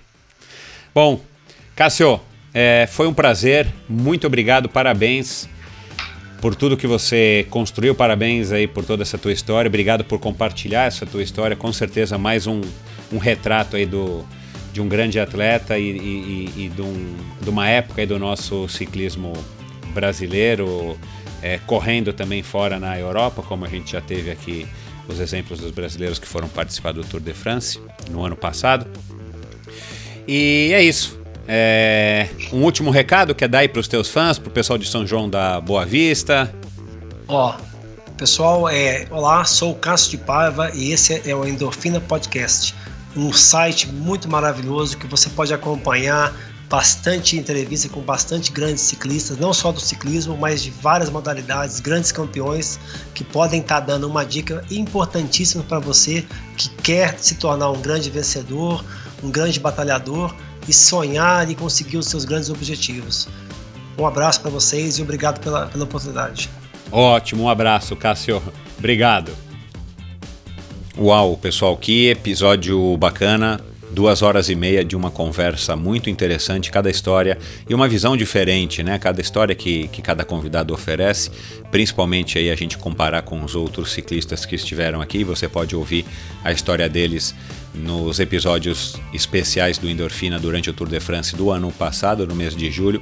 Conversei com os quatro é, ciclistas que já participaram, brasileiros que já participaram do Tour de France, uma opinião bastante diferente, divergente e uma visão também bacana, porque o Cássio correu em Portugal e os outros correram todos em equipes é, francesas e italianas. Então acho que foi uma, uma conversa é, que só enriqueceu o nosso conhecimento e trouxe aí bastante é, fatos para que a gente possa formar a nossa opinião, tanto sobre os assuntos que a gente abordou, quanto é, assuntos diversos aí relacionados ao futuro do nosso esporte, do ciclismo.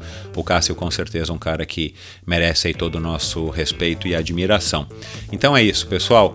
Vão lá no endorfinabr.com é, olhem os links do, do episódio de hoje. Eu sempre no, no, no, post do episódio, onde eu coloco o áudio do episódio, eu coloco links que dizem um pouco mais a respeito do que a gente conversou hoje, dos resultados, né, enfim, de tudo que a gente, de quase tudo que a gente conversou e que eu acho links na internet para enriquecer a sua experiência é, desse episódio.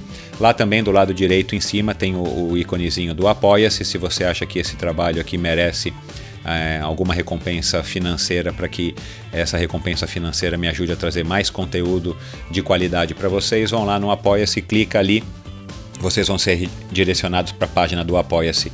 É, do Endorfina dentro do Apoia-se, lá você vai ser, é, vai ser, vai receber informações de como é que você faz para contribuir financeiramente com 20, 30 ou 40 reais por mês, tá bom? Muito obrigado a todos vocês, um grande abraço e até a semana que vem. Tchau.